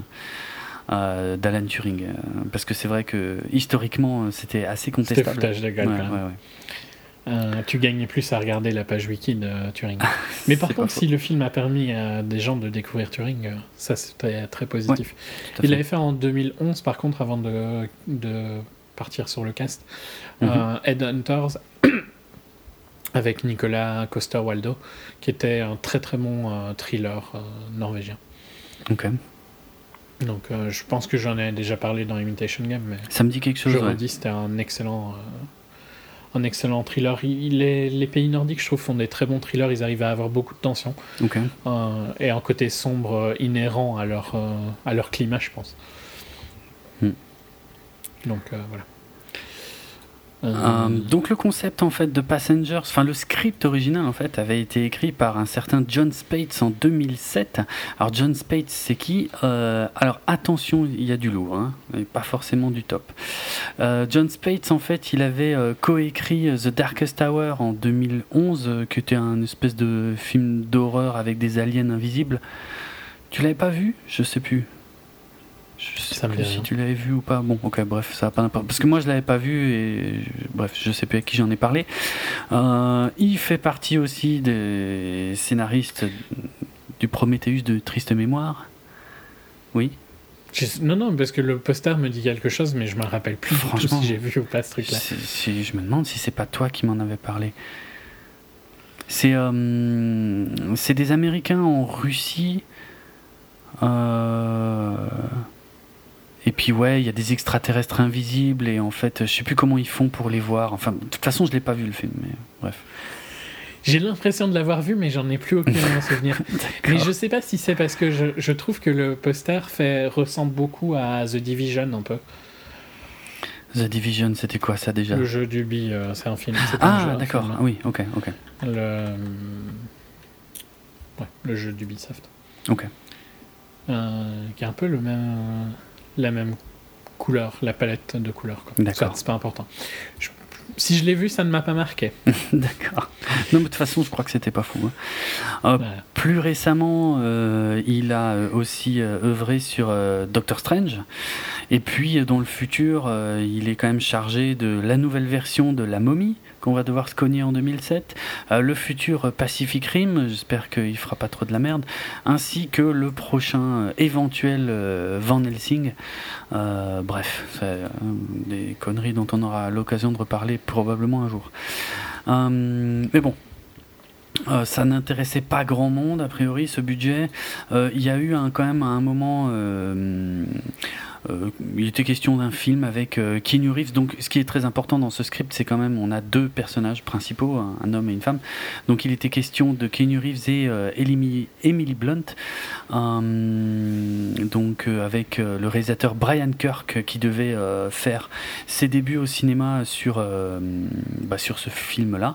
Donc, Brian Kirk qui a bossé sur Les Tudors et Brotherhood et ah tiens du Game of Thrones aussi. God aussi. Ouais.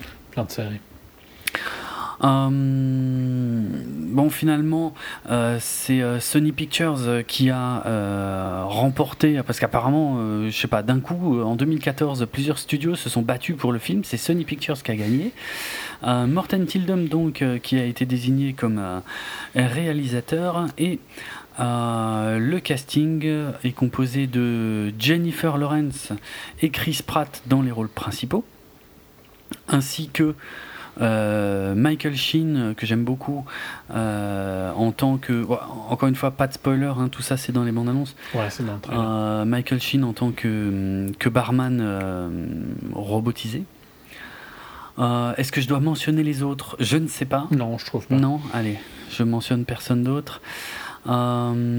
L'histoire, c'est donc deux passagers d'un vaisseau spatial très beau d'ailleurs, vaisseau spatial.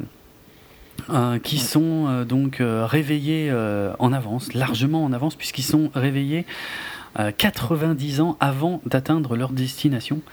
Et bah, c'est à peu près tout hein, ce que vendait en tout cas la promo du film, c'est-à-dire ont-ils été réveillés par hasard ou pas Et qu'est-ce qu'ils peuvent bien foutre dans ce vaisseau du coup pendant tout ce temps Et eh ben, la réponse est dans le film et j'ai envie de tout de suite dire pas grand-chose. Et je ne sais pas si. Ouais, je n'irai pas plus loin euh, sur le pitch. Non, c'est difficile de dire plus euh, sans spoiler parce que le, le film évolue quand même assez vite, différemment du trailer pour le coup. Ouais, clairement. Mais enfin, le problème, l'un des gros problèmes, c'est que le film, en fait, euh, commence avant le trailer finalement. C'est-à-dire que le trailer en montre beaucoup trop. et, et, et, te montre des choses que, qui, qui n'arrivent que facile à la moitié du film, quoi. Donc, mais comme tu sais que ça arrive, tu, vas bien te faire chier pendant la première heure. Enfin, moi, c'est le cas. Hein. Non, moi, ça allait. Ok. Je sais pas pourquoi, hein, j'ai pas de j'ai pas de haine envers Passengers comme tout le monde. J'étais de bonne humeur quand je l'ai vu. ben, en fait, euh, ce qui se passe, c'est que d'une part, euh, la première heure du film repose sur. Euh, Quelque chose, je vais pas dire quoi. Repose Non, non, mais c'est impossible sans spoiler, de toute façon. Repose sur quelque chose qui est quand même largement montré dans le trailer. Donc, euh, du coup, euh, tu t'en branles complètement puisque tu sais que ça va arriver. Donc, je, moi, ça n'a aucun intérêt. Euh, et puis, de toute façon, enfin, bref, vu le casting. It's not the destination that counts, it's the journey. Non, non, non, non. Alors, pas, pas dans ce cas. Ah non. Putain, non, trop pas. Mais franchement, ça n'a aucun intérêt. Je veux dire. Mais, enfin. Merde, regarde l'affiche, quoi. Je veux dire, le premier nom, c'est Jennifer Lawrence. Et le deuxième, c'est Chris Pratt. Oui, ben, euh, oui. Mais le premier, c'est Jennifer Lawrence. Donc, ça, ça fusille toute la première heure du film. Ah, ok, ce côté-là. Ben oui. Oui, oui, oui, non, mais. Je suis d'accord que si tu vois le film dans, dans cette manière-là, où. Euh, je suis d'accord que si tu vois le film de cette manière-là, oui, c'est vrai que tu attends quelque chose que tu sais qui va arriver. Mais oui, ça n'a aucun intérêt. Je le redis, c'est la, c'est pas la destination qui compte. C'est le voyage. Ouais. Mais le, problème, c'est que ce putain de voyage, euh, il repose sur quelque chose dont je me fous puisque j'en connais la finalité, euh, et que euh, il faut attendre le dernier quart du film pour que d'un coup il se réveille et que et que euh, il faut un peu se remuer pour conclure cette histoire. en... Non, ça je suis pas en désaccord avec toi. Il y a un côté où ça rush vers la fin du film qui est assez bizarre. Ça sort un peu de nulle part. Mm-hmm. C'est pas. C'est dommage parce qu'en plus je trouve que pendant le film il te montre hein, des indices qu'il y a un problème globalement, pour faire simple. Mais euh, pas assez fort, bah en fait. On s'en fout, c'est pas le cœur du film. Ouais. Mais ça n'a aucun et, intérêt. Et, tu te rends compte qu'il a voulu deux histoires en une, en fait. Ouais. Clairement, ouais, ouais. Mais c'est. Je pense que toute. Euh, tout ce qui euh, fait partie du climax, en fait, c'est pas vraiment l'histoire qu'il a envie de raconter. Ah, pas du tout. Et donc il la rush dans les 15 dernières minutes. C'est ça. C'est naze. Franchement, moi, je trouve ça à chier. Oui, bah oui, ça aide pas. Non, non, je sais pas si je devrais dire ça vu les critiques euh, que le film se prend. Non, mais. Le problème, ok, si tu considères que l'histoire du film, c'est ce qui occupe les trois quarts du film, donc jusque-là, c'est logique. Mais le problème, c'est que ça n'a pas le moindre intérêt, puisqu'on on en connaît euh, le dénouement. Pour, ah, il y a- franchement, il n'y a même, non, y a non, même non, pas besoin. je suis pas d'accord avec Mais toi. putain, y a. Mais regarde regarde faire du spoiler ou pas sur ce film? Parce que sinon je dois essayer de. Non, non, on- oui, on va, on je pense qu'on va partir assez rapidement à un spoiler, sinon on va pas y arriver. Mais je t'as même pas besoin de voir la bande-annonce du film. Tu vois juste l'affiche. Et, et- Oui, et oui, tu te fais spoiler Mais en la fait, moitié du le, film. le climax euh, sert le sujet principal pour débloquer une situation entre guillemets. Qui n'a, qui n'a aucun intérêt, qui a déjà été vu mille fois. Ah oui, clairement. euh, Et qui est. je ne dis pas que j'ai pas dit que c'était original. hein. de chez Bateau, euh, euh, les, les références au bar de Shining sont pff, tellement Un peu trop grosse. Ouais, c'est ça, elles sont tellement évidentes qu'elles n'ont finalement aucun intérêt. Là, c'est juste un trip de réalisateurs et de et de chef op puisque euh, ils se sont amusés à éclairer euh, le, le- le barman par en dessous, exactement comme dans Shining, euh, ce qui n'a aucun euh, sens. euh, si ce n'est pour eux de, de se toucher euh, pendant qu'ils faisaient le film. Même, Bon, ça rend bien visuellement. hein. oui, c'est bah, un beau. beau film visuellement. Ah, c'est très beau. globalement. J'ai adoré toute la direction, direction artistique du film. Les décors sont chouettes, les designs sont classe, euh, le, le vaisseau, les intérieurs, tout. Franchement, mais au début, j'étais bien dedans. hein. Je me disais, putain, Mhm. c'est- c'est mieux que ce que je craignais. Bah moi aussi, c'est mieux que ce que je craignais. Mais, mais au final, c'est tellement creux. Ça raconte rien, rien, rien. Non, je suis pas en désaccord avec toi. Mm. Mais je trouve que j'ai pas passé un mauvais moment. Ça raconte rien de spécial, ça raconte rien d'original. Euh, Ça raconte euh, ce qu'on voit sur l'affiche, hein, de belles personnes euh, Mhm. qui vivent ensemble. Ce qu'on voit dans le trailer, hein, dans tous les Oui. Je trouve que ça n'a aucun intérêt. Pour moi, c'est du gaspillage d'avoir une telle direction artistique. Et la, la réal dans l'ensemble, elle est propre, elle est bien. Mais Ouais. quasiment toutes les scènes de tension, je les ai déjà vues en mieux dans d'autres films, euh, autrement plus. euh, en, en plus, super connus pour certains, tu vois. Euh, vraiment des, des méga classiques de la science-fiction. Donc, Passengers, ce n'est qu'une pâle copie de, de, de quelques scènes euh, empruntées à deux trois chefs-d'œuvre et le tout euh, agrémenté euh, d'une histoire euh, fesse palme sur fesse palme quoi. Donc non, moi c'est non. Tu le conseilles pas? Non non non, vraiment pas. Je, je ne le conseille pas spécialement non plus, mais j'ai pas, je le redis, j'ai pas passé un mauvais moment. Je, suis d'accord qu'il n'y a aucune originalité, que c'est très générique et tout ça, mais euh, Les, les acteurs. Chris Pratt, il vend quand même bien, quoi, tu vois. Ah. Il, il est quand même, il a l'air de s'amuser quand Oui mais, film. oui, mais il fait toujours le même perso hein, de toute façon. Oui, mais c'est pas important, il, il est sympa son perso. Oui, je suis d'accord. Il a pas du range, hein, ok, mais je lui demande pas d'être euh, Daniel Day-Lewis. Hein. Mm, Non mais ok, le, le, la sympathie que j'ai pour Chris Pratt fait que, que effectivement je, je, je, je ne quitte pas la salle en hurlant. Mais euh, à part ça, il n'y a rien. Hmm, je suis pas en désaccord. D'ailleurs, on en avait parlé euh, il y a un petit temps que ce film c'était un peu un test de Ouais. de la puissance des stars. Ouais. Et euh, globalement, c'est un fail, quoi. Passengers. Ouais. Ce, qui, ce qui montre bien que les stars ont aucune valeur, quoi, quasiment. À part vraiment quelques rares stars comme Leonardo, euh, qui pour une raison ou une autre a un star power hallucinant. Mais- Parce que là, on est quand même sur les deux probablement les plus A-list possibles euh, de jeunes acteurs qu'on peut avoir. quoi. Clairement. Ouais, Et, euh, Après, moi, je vais plus loin dans mon analyse, hein, parce que moi, je me dis, franchement, ils n'auraient pas été chercher ces acteurs-là en vue en ce moment, Euh, si c'était pas. Ah, le film n'existe pas, par contre, je pense. Bah, oui, alors d'une part. Sans Chris Pratt. Voilà, d'une part, le film sans eux n'existe absolument pas. Euh, parce que clairement, sans ces deux acteurs-là, c'est un truc qui serait sorti en direct ou DVD, euh, mhm. directement au supermarché, que personne achète, qui, qui, sort quasiment en direct à 5 euros, quoi. Mais, mais, mais pour moi, c'est aussi un aveu d'essayer de, de cacher la vacuité de l'histoire. Oui, mais en fait, le truc, c'est que pour. Ma réflexion était sur le fait qu'avant, ce film-là aurait marché. Juste sur le nom des deux célébrités. Mais avant quoi? Avant, dans une autre période, quoi, quand on était jeune. Ah, peut-être, ok. Donc il n'y a pas de puissance de star pour vendre un film, tu vois.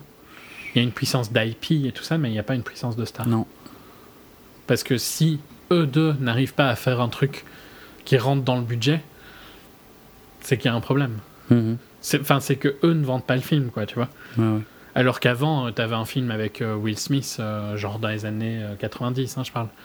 Et instantanément, tu avais plein d'audience, quoi. Il n'y a plus ça, je trouve, de nos jours. C'est vrai. En tout cas, là, c'est ouais, c'est vrai que c'est une assez belle démonstration du, du, du potentiel commercial finalement assez faible de Jennifer Lawrence et Chris Pratt ensemble. Voilà ça suffit pas. Et qui sont dans les plus gros acteurs possibles. Ah oui, oui. Mm. Ouais. Non, c'est. Je trouve ça, pas, je trouve pas que ce soit un mal, hein. euh, parce que le film mérite pas un succès. Donc, euh, tant mieux que les gens euh, ne soient pas aveuglés par. ils sont aveuglés par d'autres choses, mais ils sont pas aveuglés par les noms des stars, quoi, de nos jours. Ouais, non. J'ai dit, je pense, tout ce que je pouvais dire sans spoiler sur Passengers. Mhm. Moi aussi. Ok. C'est pas facile. Non, c'est. Le trailer ne dit pas du tout la même chose que le film, donc. Euh. C'est clair. Ouais. Euh, on enchaîne sur le dernier. Nocturnal Animals, deuxième film de Tom Ford donc euh, Tom Ford, le euh, designer euh, américain, qui avait fait en 2009 Single Man. Je suppose que tu n'avais pas vu. Avec Colin Firth, Julianne Moore, Nicolas Hoult, mhm. qui était un, très bon drame et visuellement hallucinant. Parce que c'était vraiment pour un premier film, tu vois, cette, cette ce talent de poser sa caméra à certains, dans certains angles et les, tons de son film et tout ça était vraiment. Enfin, on voit qu'il a un œil d'artiste, quoi. Mhm. Euh, et ici, il est dans quelque chose de quand même complètement différent, beaucoup plus violent. Donc avec euh, Nocturnal Animals, on est dans un, thriller euh, psychologique. tu veux parler un peu du casting avant de parler du pitch? Ouais, je vais essayer. Euh, je, vais, je vais aussi essayer de garder mon calme. Ça va pas être simple. Euh, parce que c'est un film que j'ai vu euh, il y a 24 heures, littéralement. J'imagine que si je te dis que le nom de Tom Ford ne m'évoquait rien jusque-là, même en dehors du cinéma, tu vas trouver ça bizarre. Non, vu que c'est toi. Après, peut-être que tu aurais pu voir dans une que c'était lui qui habillait James Bond, quoi. C'est peut-être la seule chance que j'aurais eu. Ok. Ben, c'était pas le cas. Je n'ai jamais entendu parler de ce type-là. Euh. Pourtant, je suis quasiment sûr que j'ai déjà dit que les costumes de Daniel Craig étaient excellents. Hein. Ah, ça, je. Je vois que tu ne m'écoutes pas. Non, non, attends, ah, non, c'est pas la même chose. Non, non, euh, les costumes, je suis ok. Mais euh, de là à retenir le nom du mec qui a fait les costumes, faut peut-être pas déconner. franchement, Tom Ford le, son travail dans la mode et tout, j'ai jamais entendu parler. Puis pour être franc, je m'en branle complètement. Euh, donc, euh, alors, c'est un peu compliqué. C'est une histoire dans l'histoire. Euh, enfin, hmm. compliqué. Faussement compliqué. puisque on va suivre en fait donc l'histoire d'une artiste très riche euh, Amy Adams, donc interprétée par Amy Adams, euh, très riche mais qui, qui, s'emmerde beaucoup, euh, qui n'est pas très heureuse. Avec son mari mono. Mono-expression. Interprété par Armie Hammer, qui a l'air de s'emmerder tout autant qu'elle. Encore, encore plus qu'elle. Encore plus qu'elle, ouais, ouais. Mais ils s'emmerdent pas ensemble, du coup. Donc c'est vrai que ça, ça, donne un peu de piquant à cette histoire. Mais je veux dire, même dans d'autres scènes, il a quand même l'air de s'emmerder. C'est vrai, carrément. et en fait, elle va recevoir un, un script donc de, d'un roman. c'est pas un script, comment on dit, un et merde, je sais plus. Draft Ben ouais, chercher un mot français. en fait. Un manuscrit, voilà. Un manuscrit, euh, donc euh, rédigé par son ex-mari, euh, qu'elle avait quitté donc dans des circonstances troubles, qui, qui lui propose en avant-première de découvrir son roman. À sa grande surprise, à elle. Et donc elle va lire le roman pendant le film puisqu'elle s'emmerde, rien d'autre à foutre. Euh, et donc nous, on va voir euh, la... Une super belle maison. Hein. Probablement. Avec, avec plein de gens dedans. Laisse. Euh, ouais dont elle se fout pas mal. Il y, y, a aussi beaucoup d'œuvres d'art issues de la collection privée de Tom Ford hein, dans, le, dans le film. Pour ceux que ça excite, hmm. hein, ce qui n'est pas mon cas il a aussi une maison qui est particulièrement belle, qui a été en vente il n'y a pas très longtemps. D'accord. Pour euh, ceux que ça intéresse. Ok. Sublime euh, range. Ok. Euh, et, donc ce bouquin qu'elle lit, donc nous on va voir en fait l'action, donc d'où le film dans le film, mais qu'il a en fait est un roman dans le film, euh, où euh, en fait on va suivre le, un père de famille, Jake Gyllenhaal, qui avec sa femme est interprété par la sublime Ayla Fisher et sa fille Ellie Bamber que je connais moins. Euh, qui vont euh, bon, qui vont qui vont connaître une histoire euh, assez assez tragique quand ils vont croiser la route de divers personnages obscurs au sein du, du Texas profond. L'un d'eux étant interprété par Aaron Taylor Johnson. Hmm. qui casse. Première fois que je trouve qu'il est. Ouais, enfin, c'est vrai que dans Kick-Ass, le ah, premier, il était sympa, mais sinon, depuis Kick-Ass, il avait fait que de la merde. Oui il était même insupportable quoi, la majorité du temps. Euh, dans Godzilla, euh, t'avais envie de le, frapper instantanément. Et je trouve que même il était un peu chiant euh, en Quicksilver, Pietro Maximoff dans les, les Marvel où il était. Et ici, je trouve qu'il est, il est impressionnant. Il est, il est pas mal, ouais, ça je suis d'accord. C'est la première fois que je me dis, ah, il a du talent, tu vois. Ah, d'accord, ok. Parce que dans Kikas, il était sympa. Ah oui mais, ça ne me disait pas si euh, il avait du talent ou pas. Je suis d'accord. Hmm. Euh, ici, c'est la première fois que je me dis euh, impressionnant. Et Jake, hein, je reviendrai après sur Jake. Mais... Et pour finir vraiment sur le casting, dans cette histoire, il y a un flic interprété par Michael Shannon.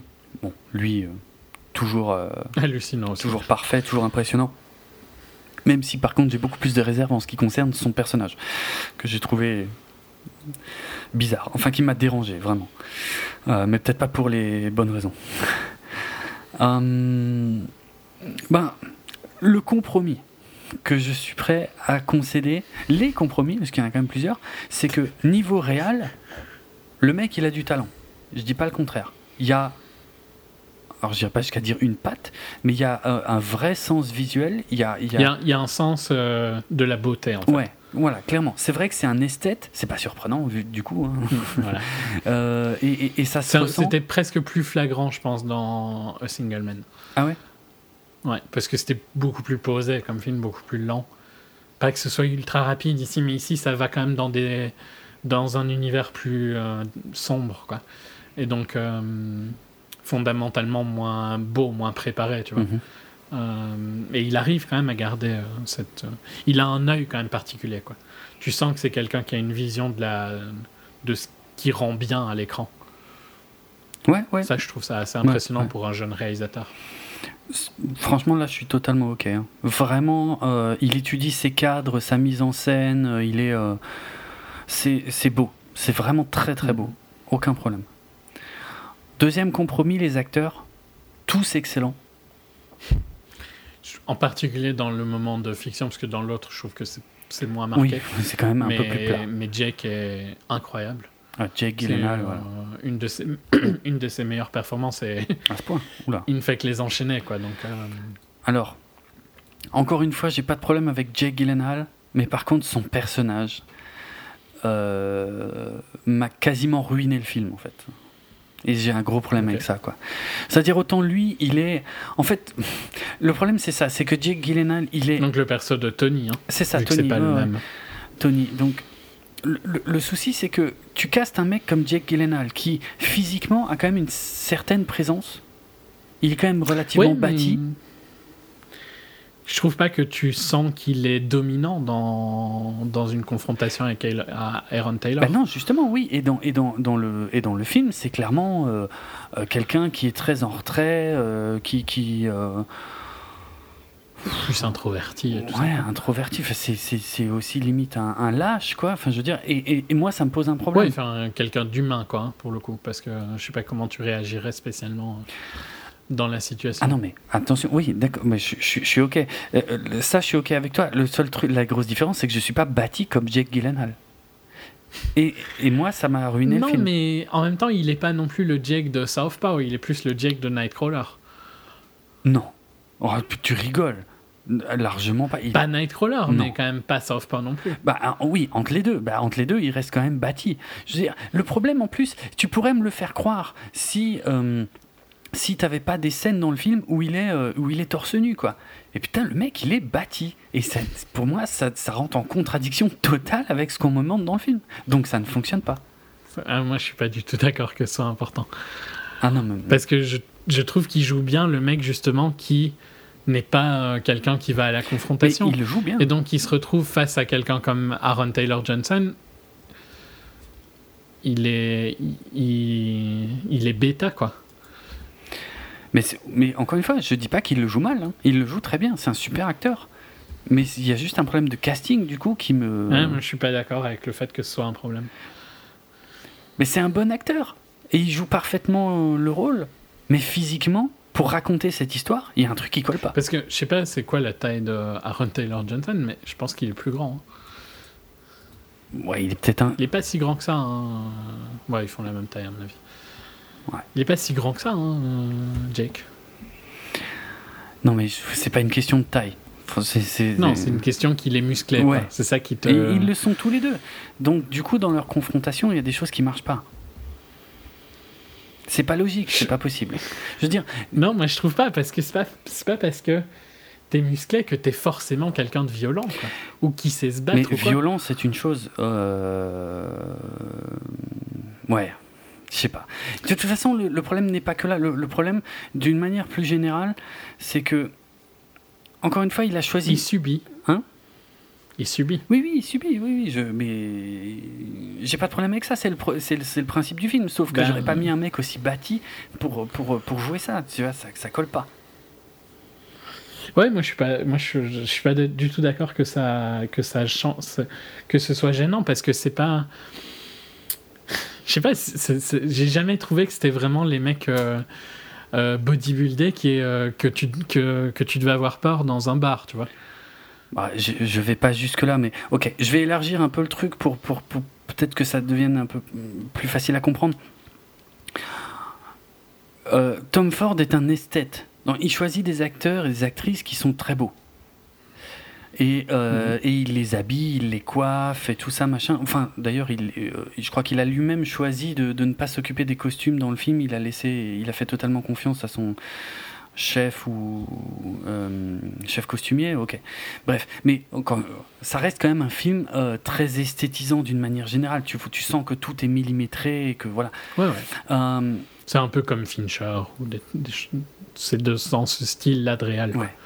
Le problème, c'est que quand tu me racontes une histoire qui se passe euh, dans le Texas profond et sordide, il y a un moment où ça colle plus, quoi. Il y a un moment où, euh, je suis désolé, mais dans Comancheria, les, personnages, je croyais en les personnages. Ils, avaient l'air d'être de là-bas, tu vois, de se comporter comme des mecs de là-bas. Mais tu vois le, portrait qu'on nous dresse de Aaron Taylor Johnson dans ce film, et il y, y, a cette scène, moi, qui m'a choqué parce que je suis désolé, c'est pas je pense que Tom Ford ne s'en rend peut-être pas compte. Je veux il y a des plans du film, ce sont des pubs, ce sont des images de publicité pour des produits de luxe. Et, quand je vois Aaron Taylor Johnson en train de chier euh, devant chez lui, avec une superbe guitare euh, magnifique, euh, hyper brillante, posée à côté de lui. il est complètement à poil, il est super bien bâti et tout. C'est une pub. Mais je suis désolé, un mec, une pourriture comme ça, au fin fond du Texas, en train de chier devant chez lui, je pense que ce serait vachement moins classe en vrai que ce que je vois dans ce film. Du coup, moi, ça me sort du film. Je veux dire, il n'y a, y a, rien de réel, c'est des pubs en fait tout est beau, ouais, c'est beau, et alors? Je veux dire, il n'y a rien de réel. Du coup. C'est calculé plus que beau, pour le coup, là. Ouais, ouais, ouais, je, voilà. Je... Parce que c'est, ça reste sale, hein. Ouais. Comme plan. Du, ouais, tu parles. Du sale. Euh, euh, c'est ouais les, les, élites de la mode et de Hollywood ouais, doivent trouver ça vraiment ah ah c'est sale ah c'est dégoûtant pour utiliser un mot que je n'utiliserai jamais. Mais, franchement, c'est n'importe quoi.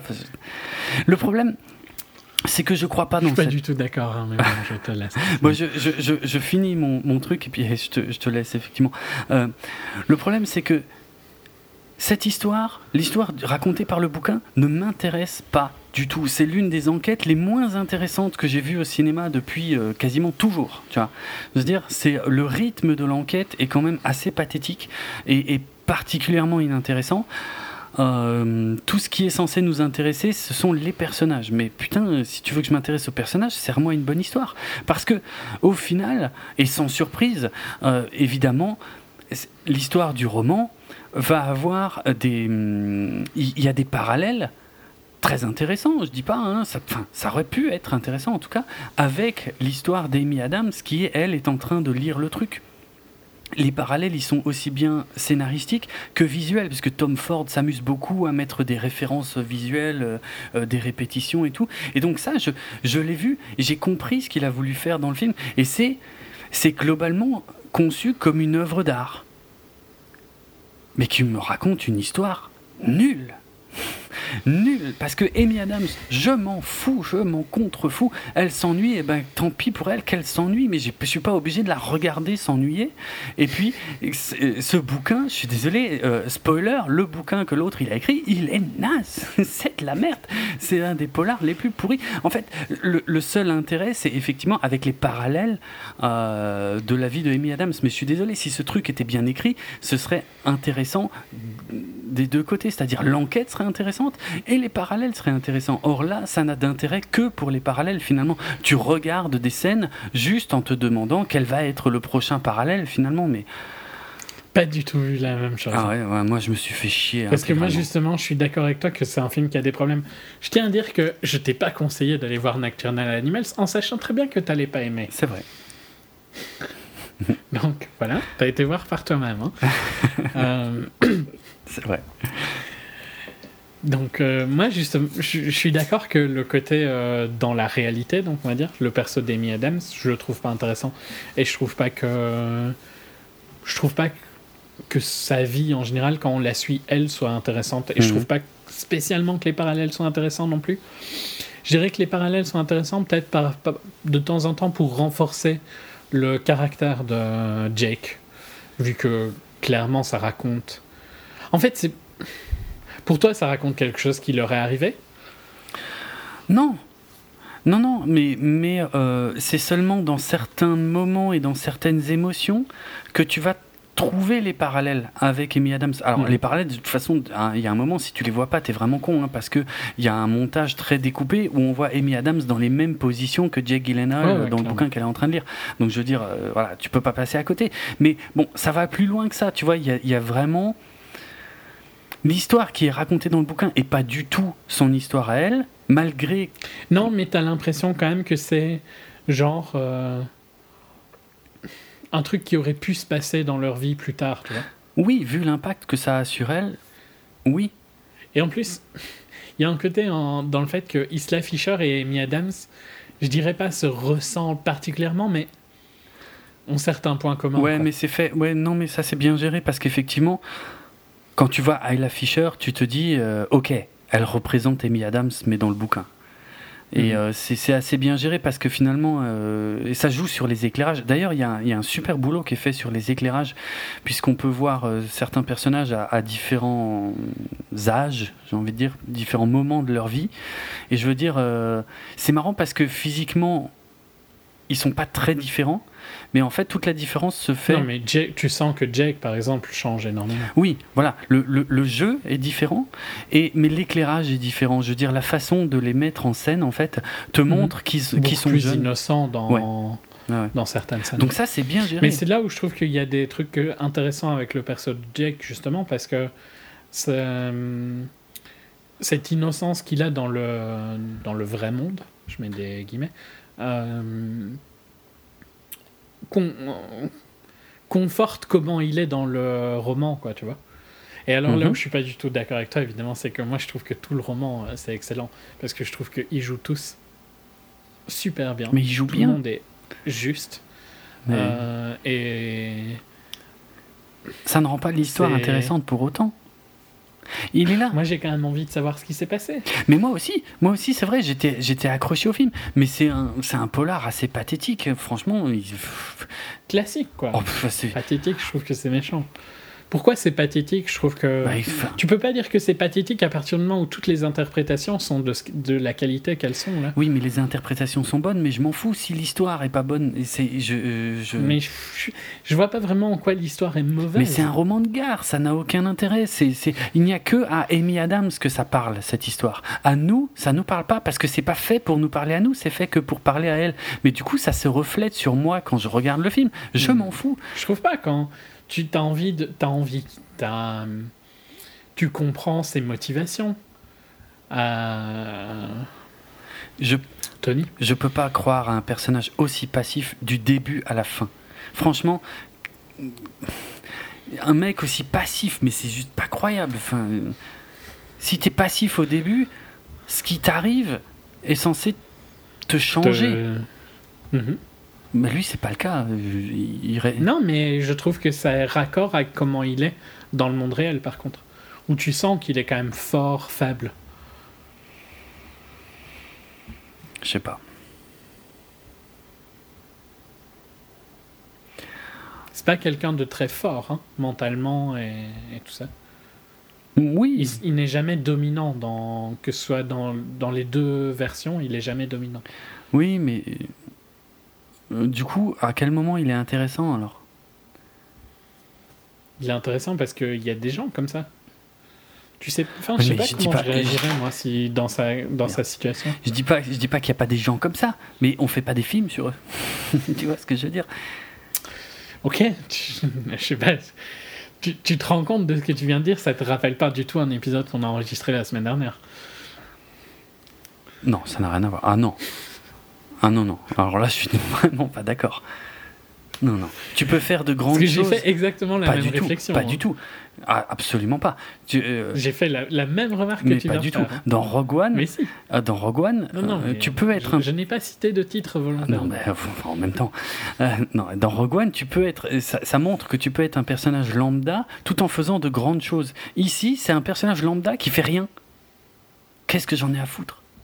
Mais il essaye de vivre. Bah, s'il essayait de vivre, il ferait pas euh, ce qu'il fait dans le film. Il, ferait rien. Il ferait encore moins que ce qu'il fait dans le film, quoi. C'est. Je suis pas du tout d'accord, mais je, je, je, comprends que ça t'énerve qu'il soit aussi passif, parce que par rapport à l'événement tragique qui lui arrive vers le début, c'est assez étonnant de rester aussi passif, mais je trouve qu'il le joue tellement bien que tu le crois. Il le joue bien. Je dis pas le contraire. Mais oui, mais moi ça me suffit. Mais c'est pas possible un personnage comme ça. Je vois pas l'intérêt. Moi, pour pour, pour conclure là-dessus, puis je pense qu'on passera au spoiler. Euh, oui, j'ai pas vraiment besoin de spoiler au final. Je pense que j'ai dit suffisamment, mais on peut en faire. Ouais, encore que, ouais, t'as pas tort. Non, mon problème avec le film, c'est que c'est un film qui est très beau et qui est très bien interprété. Et pour moi, ça suffit pas pour faire un bon film, en fait. Voilà. La, critique la plus globale que je puisse faire, c'est ça. Ok, c'est super beau, c'est super bien mis en scène, tous tes acteurs ont énormément de talent. Mais raconte-moi quelque chose. Donc en fait, troll mode, hein. désolé, je peux pas m'empêcher. Toi, en fait, euh, t'aimes bien quand c'est beau, Euh, mais il faut que ce soit mal interprété aussi. Sinon, ça va pas. Je préfère qu'il y ait un équilibre entre les deux, c'est-à-dire que ça me dérange pas. Ah, que tout soit mauvais en fait. Et là, ça devient bon Je ne réponds pas à ça. Je préfère que ce soit un peu moins beau et des acteurs qui, qui ont peut-être légèrement moins de talent, mais que au moins ce soit plus équilibré avec l'histoire que ça me raconte. Et du coup, ça, ça fait un ensemble cohérent. Parce que soit tu as une très bonne histoire et euh, tu sais pas réaliser et puis tu que des acteurs de merde, bah c'est un film de merde. Soit euh, tu as tu sais réaliser et tu as des super acteurs mais tu rien à raconter, bah pour moi ça fait aussi un film de merde. Ok, je pourrais te, te dire que je pense pourtant que euh, Nicolas Winding Refn a souvent moins à raconter. Et que ah, pourtant, ça te dérangeait pas dans certains de ses films. Ouais, sauf que j'ai beaucoup pensé à The Neon Demon pendant que je regardais Nocturnal Animals. C'est. Enfin, et The Neon Demon était largement pire parce que dans le sens où l'histoire, euh, pareil, euh, n'avait aucun intérêt, mais en plus des, belles images sur tout le film, il y en avait euh, moins de 10 minutes, quoi, sur deux heures de film. Mhm. Donc c'était vraiment, vraiment. Il est faussement beau, Neon Demon, mais. Alors que là, c'est tout le temps beau, mais ça, ne sert à rien. C'est tout le temps bien réalisé, je dirais oui. plutôt. Oui, aussi. Visuellement, c'est tout le temps intéressant. Mais je, ouais, je suis pas d'accord avec toi sur l'histoire parce que moi j'ai été euh, vraiment accroché de tout ce qui est dans le Texas, donc euh, tout ce qui est dans le roman. Je trouve que Shannon et tout ça et, tout le monde joue bien et, et, je trouve pas que l'histoire soit inintéressante. Je dis pas que c'est pas classique dans le sens où oui, c'est euh, l'histoire est classique dans ce qui se passe. Par contre, je trouve justement que les résolutions de l'histoire ne sont pas classiques. C'est pas de la revanche classique. Non, c'est sûr. Mais ça veut pas dire que ça est intéressant. Ben, moi j'ai trouvé ça intéressant. Ok. Non, moi j'ai bien aimé Nocturnal, mais après c'est pas non plus le film de l'année. Ah non. Je trouve juste qu'il est suffisamment intéressant pour mériter d'être vu. Et euh, c'est un suffisamment beau produit visuel pour euh, être vu au ciné aussi. On peut faire du spoiler si tu veux, mais j'ai pas grand chose à rajouter. Effectivement, je pense pas que ce soit nécessaire, mais euh, ouais, j'ai deux trois anecdotes. Euh, il se trouve que Focus Features euh, a acheté le film 20 millions de dollars au Festival de Cannes, ce qui en fait le, film le plus cher, enfin le montant en tout cas le plus important jamais dépensé pour un film dans un festival. Ah oui, c'est plus que Birth, qui était super haut. Coûte a priori. Ah, ok. Oui, euh, probablement. En tout cas, c'est ce que j'ai trouvé. Euh, d'ailleurs, le, film est inspiré d'un roman hein, euh, sorti en 1993 qui s'appelle Tony and Suzanne, écrit par Austin Wright, mais que Tom Ford a réécrit. En fait, c'est enfin, lui qui a, qui a réécrit le, le scénar du film, qui apparemment a des quelques différences assez importantes avec le bouquin. Parce que c'était plus la thématique qui l'intéressait que, véritablement euh, l'histoire. Euh, qu'est-ce que je pourrais dire encore Tiens, Tom Ford voulait pas du tout embaucher Aaron Taylor Johnson à la base. il le voyait absolument pas dans le film. Et en fait, il se trouve que Tom Ford est ami avec Sam Taylor Johnson, donc la femme d'Aaron Taylor Johnson. Et ils ont dîné ensemble. Euh, euh, et, c'est au cours de ce dîner que, Tom Ford a vu quelque chose dans les yeux d'Aaron Taylor Johnson euh, qui, l'a finalement convaincu à, le caster dans son film. Qu'est-ce que je pourrais dire encore? Ayla Fisher donc, a, déclaré que le tournage de la scène de nuit, on va dire, a duré une dizaine de jours et que ça avait été assez violent à vivre pour elle. Euh, ça, a été, euh, ça a été assez compliqué. Euh... Bah, elle a des enfants et tout ça. Ouais, Je peux comprendre. Euh, sinon, voilà, c'était, je crois, les principales anecdotes que j'avais, quoi. Mm ouais, Birth of a Nation, c'était 17 millions et demi. Mhm. Donc, on est dans des chiffres, on est dans les très hauts chiffres de festival. Ouais, ouais, ouais. Non, je, en conclusion, je peux dire, ok, si on, si on s'intéresse principalement à l'esthétique du cinéma et à la qualité du jeu d'acteur. Mais là où je suis pas d'accord, c'est que quand tu dis ça, tu vois, c'est pas là où je me retrouve parce que je suis un super grand euh, défenseur Mhm. pas assez atroce comme terme, euh, des- du scénario avant tout et de l'interprétation avant tout. Et pourtant, moi, je me retrouve dans Nocturnal Animals. Mais c'est pas le scénario le plus vide que j'ai vu, mais par contre, je- je- j'ai quand même beaucoup de mal à voir l'intérêt, quoi. Moi, je. je Il n'y a pas de faute non plus grave, quoi. non, il n'y a pas de faute, mais j'ai quand même.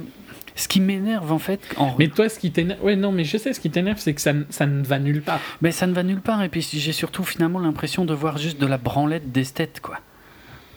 Ouais, mais ça, ça me dérange pas. ouais, moi, moi c'est pas ça que je recherche au Cinoche. Non, non. Je pourrais troller, mais j'ai j'ai résisté. Euh, Je voulais clôturer un truc. Oui, par contre, euh, pour l'anecdote, Hmm.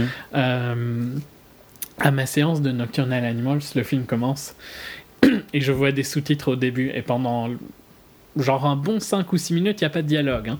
Ouais. Si tu te rappelles. Ah ouais. Et euh, je vois les sous-titres en néerlandais, l'ai vu aux Pays-Bas. Et euh, je me dis, ah putain, il va devoir recommencer. Parce que ça va être euh, out of sync pendant tout le film, tu vois. Ah oui. Et donc, évidemment, sauf que moi, j'avais pas envie de me lever pour Ouais. aller chercher quelqu'un. Mm. Je m'en fous qu'il n'y ait pas de sous-titres, hein, moi, personnellement. Parce que vos sous-titres en néerlandais, je les lis pas dans tous les cas. Il a fallu attendre un bon 5 ou 6 minutes, genre voire 10 quand le film aura finalement été recommencé. Et donc, je me suis tapé deux fois cette séance d'intro Mm. assez particulière. oui, c'est moins qu'on puisse dire. ouais. À la suite, hein, tu vois, Ah en ouais, plus. Donc, quand euh, même. Voilà, pour l'anecdote. On n'a pas parlé de la séance d'intro, mais si vous avez vu le film, vous vous, vous, souvien- vous en souviendrez. Euh, c'est clair. c'est clair. Donc euh, j'ai eu le plaisir de l'avoir deux fois. Waouh. Content. Je t'envie Mais je l'ai vu venir hein, en plus. euh, je me disais, mais putain, il y a les sous-titres out of sync, allez trouver quelqu'un, sinon Mhm. vous allez pas avoir vos sous-titres. Tu vois. Chelou. non, il a fallu attendre qu'ils se rendent compte que, ah, les dialogues, euh, il n'y a pas de sous-titres euh, qui vont pour euh, aller voir. Ouais. Et... Ouais, c'est un bon 5 minutes dans le film, hein, je pense. Oh ouais, ouais, facile. Ouais, c'est très particulier. Mais même ça, il y a un parallèle hein, plus tard dans le film. On Avec euh, l'intro? Ouais, on les revoit euh, plus tard euh, au Texas. Les mêmes actrices, je vais dire. Ok. Donc voilà, il s'est vraiment amusé. Moi, je, je pense avoir vu, franchement, tous les petits parallèles comme ça qu'il a fait, mais, mais ça m'emmerde. Ça- je vois pas l'intérêt. Je trouve ça assez impressionnant quand même, par contre, d'être autant multifacette. Parce que c'est pas un film, c'est pas que un film d'un fan de ciné qui, qui a de l'argent et on lui a dit fais un film, quoi, tu vois. Non, non, il, Il y a un talent il- a du talent. Je vois, je dis pas le contraire. Comme dit, hein, je reproche. Et avoir autant de talent en tant que fashion designer et autant de talent en tant que cinéaste, c'est impressionnant. Mhm.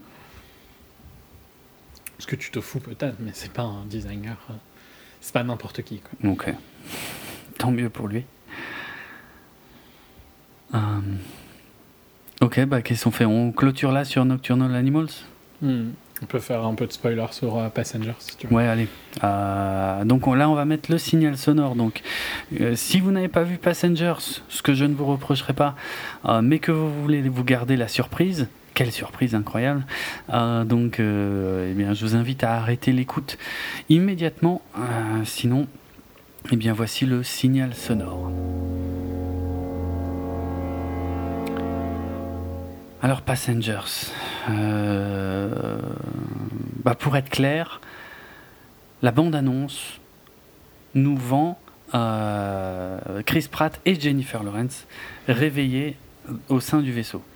Le problème, Et en couple, quoi. Enfin, qui vont aller en couple. oui, enfin tu t'en, oui, tu te doutes Bah, que, tu ouais, hein. que ça tourne un peu autour de ça.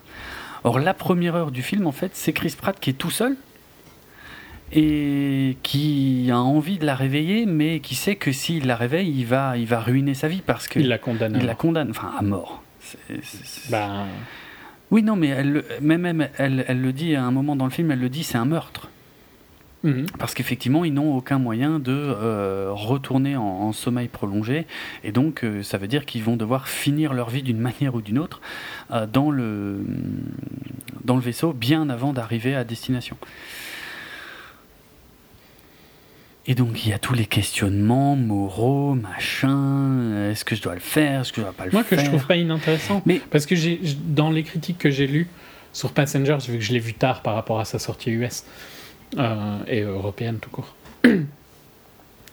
c'était qu'il y avait tout ce côté. euh, Enfin, il y avait toutes les critiques féministes qui disaient que c'était euh, abusé, que c'était un peu comme du viol et tout ça. Alors, ok, ce qu'il fait, c'est pas bien, tu vois. Mhm. Mais il le mais sait. ne juge pas quelqu'un avant d'être dans cette situation. Ouais, déjà. Et je trouve que le film ne prend pas à la légère l'acte qu'il Pas fait. du tout. Ça, je suis bien d'accord. Euh, et donc ça, ça a été une, une surprise positive parce que j'ai justement trouvé que le film euh, traitait ça avec quand même beaucoup de réflexion. Quoi. C'était pas, c'est pas oh j'ai envie d'une copine, euh, je vais réveiller la, la plus jolie que je trouve, tu Mhm. vois. Euh, c'est une réflexion après un an de solitude. Je peux Ouais. pas vraiment critiquer quelqu'un qui après un an de solitude fait des choses pas très raisonnées. Quoi. Ouais.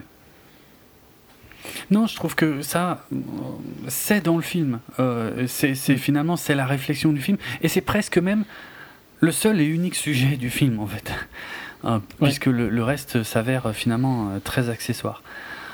Et d'ailleurs, c'est un peu globalement, c'est le seul sujet du film, et il n'arrive jamais à le résoudre au final.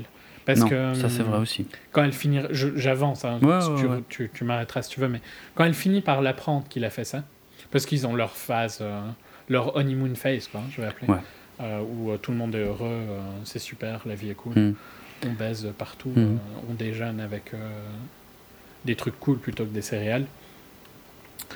Et puis, ben, elle découvre ce qui est arrivé.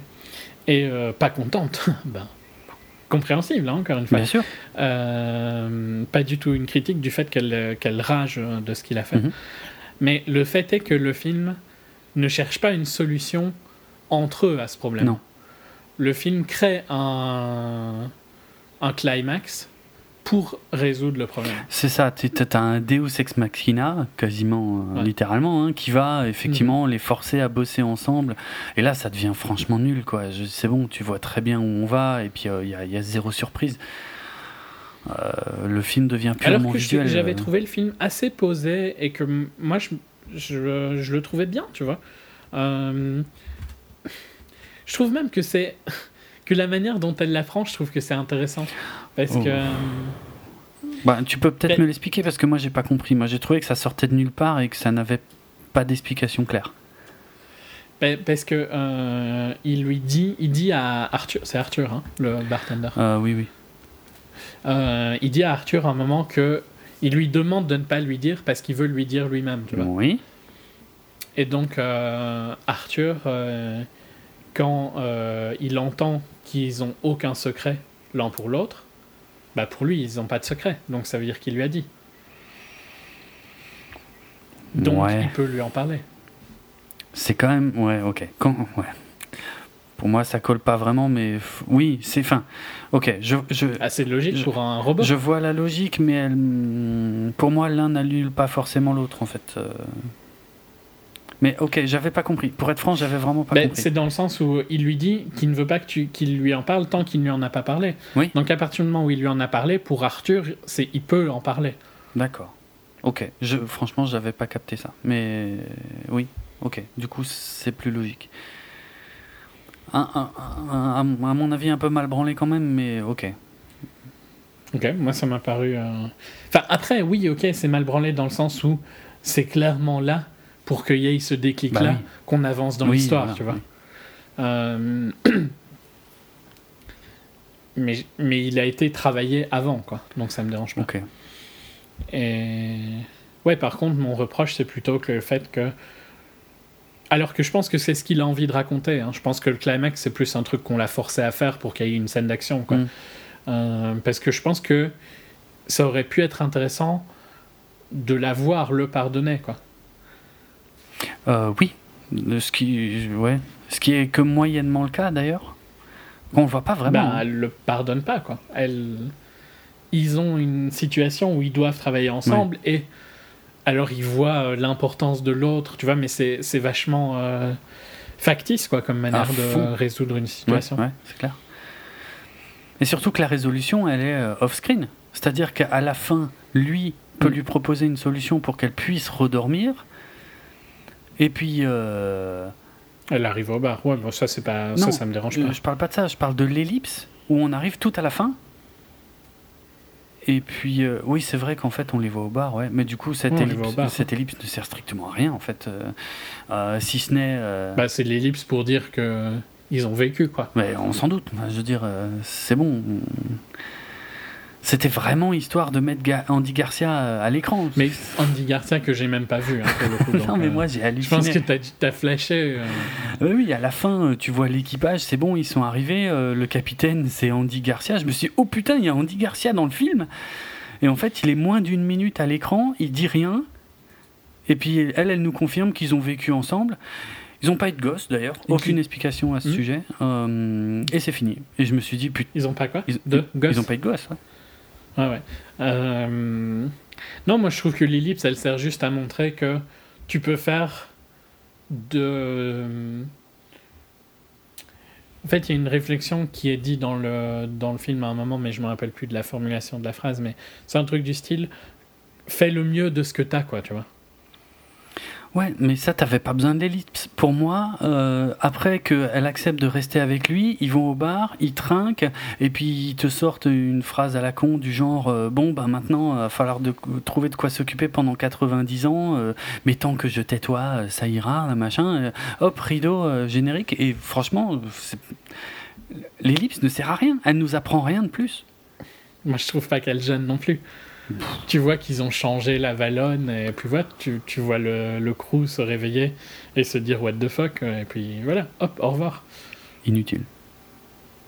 Mais pas inutile, mais, mais elle gêne pas non plus. Ben en fait, le, le, le problème que j'ai eu avec ce film, c'est qu'à chaque fois qu'on avance vers quelque chose, moi j'ai commencé à trouver le temps long. C'est-à-dire que au début. Attends, l'ellipse, elle fait littéralement une minute, quoi. Oui, oui, ça d'accord. Là, je reviens plutôt dans le film. En fait, chaque, si tu veux, chaque élément supplémentaire du film me fait réaliser à quel point euh, on a franchement tiré en longueur euh, par rapport à ce que j'ai vu avant. C'est-à-dire que quand Chris Pratt est tout seul, bon, il y a un moment, je comprends qu'il est tout seul, tu vois, au bout d'une demi-heure, c'est bon. J'ai compris qu'il était tout seul. Il y a un moment, ça sert plus à rien. Ensuite, il la réveille et puis euh, ils sont super amoureux, ils s'adorent, euh, machin. Au bout d'un moment, c'est bon c'est pareil, t'as pas besoin de continuer 10 minutes, un quart d'heure, 20 minutes là-dessus. Et puis après, ils se prennent la tête. Et une fois qu'ils se prennent la tête, pareil, j'ai compris, c'est bon, t'as pas besoin de le montrer. ça va vite, hein, pourtant, quand ils se prennent oh, la merde, non, je trouve pas, franchement, euh, on passe encore un moment à les voir euh, s'ignorer, se faire la gueule, se croiser, machin, truc, jusqu'au moment euh, what the fuck où t'as Laurence Fishburne qui apparaît. Et puis là, la dynamique. ça c'est chaud. Ouais, c'est quand même super chelou.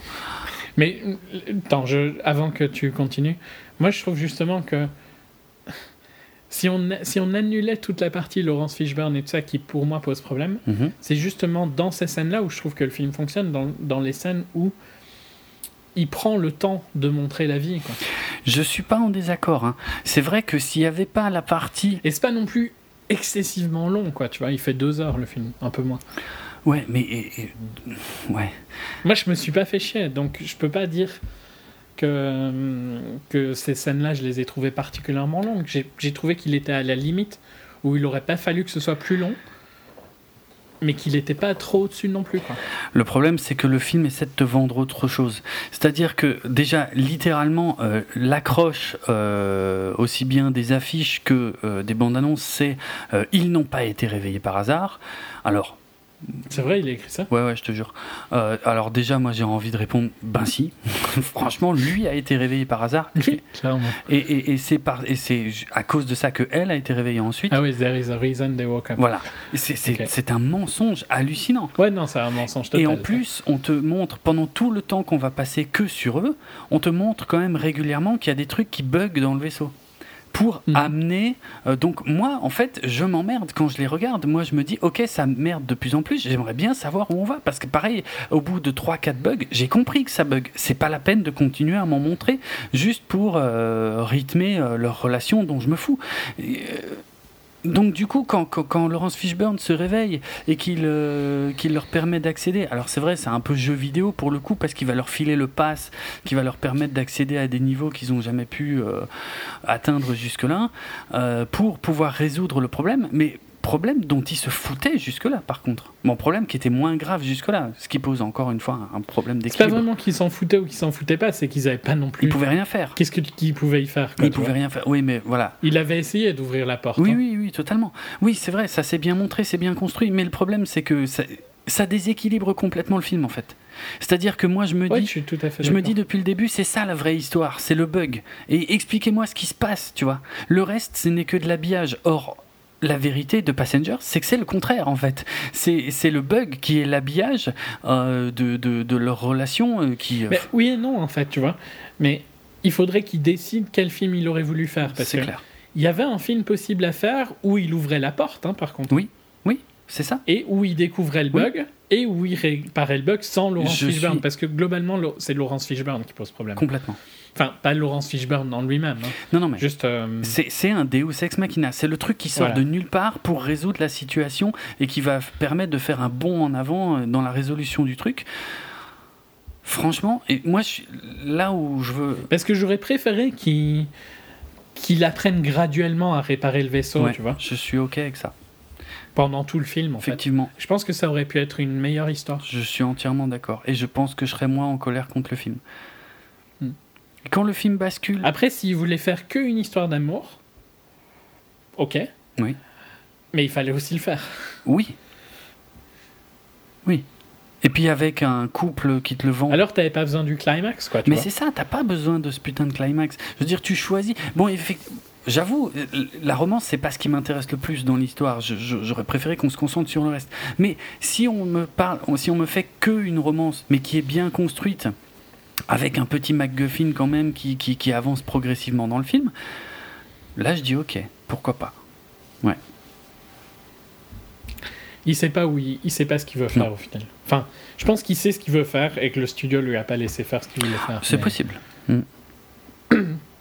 Euh, c'est dommage parce que ça. En fait, ce climax gâche un peu l'histoire d'amour du fait que justement elle, euh, elle est, elle est trop et les, problèmes sont solutionnés trop facilement. Bah, c'est ça, là, tu, tu, tu, c'est un blockbuster, quoi, euh, con, euh, euh, c'est-à-dire. ils n'ont. Alors. Sauf que dans un blockbuster, on va dire que les, les, les, le personnage masculin et féminin principaux n'ont rien en commun jusqu'à ce qu'ils soient obligés de coopérer et puis là, à la fin, ils se roulent une pelle. ici, on a, on a passé un temps plus long avec eux puisqu'ils se connaissent depuis longtemps, ils se sont aimés, puis ensuite ils se sont détestés Enfin, elle l'a détesté. Mais on revient dans le mhm. climax qui nous resserre finalement cette, cette, euh, cette, recette hyper bateau où ils sont obligés de bosser ensemble et puis là ils s'aiment follement. Euh, euh... Bah, ils voient qu'ils ont besoin d'un. Ouais, putain, au secours. Ça, non, non, je suis d'accord, c'est nul tout ça. J'aurais préféré vraiment euh, qu'il n'y ait pas ça. Mhm.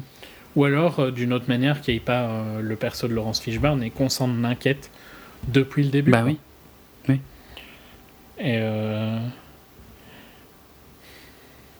Moi, je trouve, mais en tout cas, pour le côté où, euh, des critiques féministes, je suis pas du tout d'accord, dans le sens où je trouve que le film euh, pose quand même la question de ce qui, est-ce que c'est bien ce qu'il fait, quoi.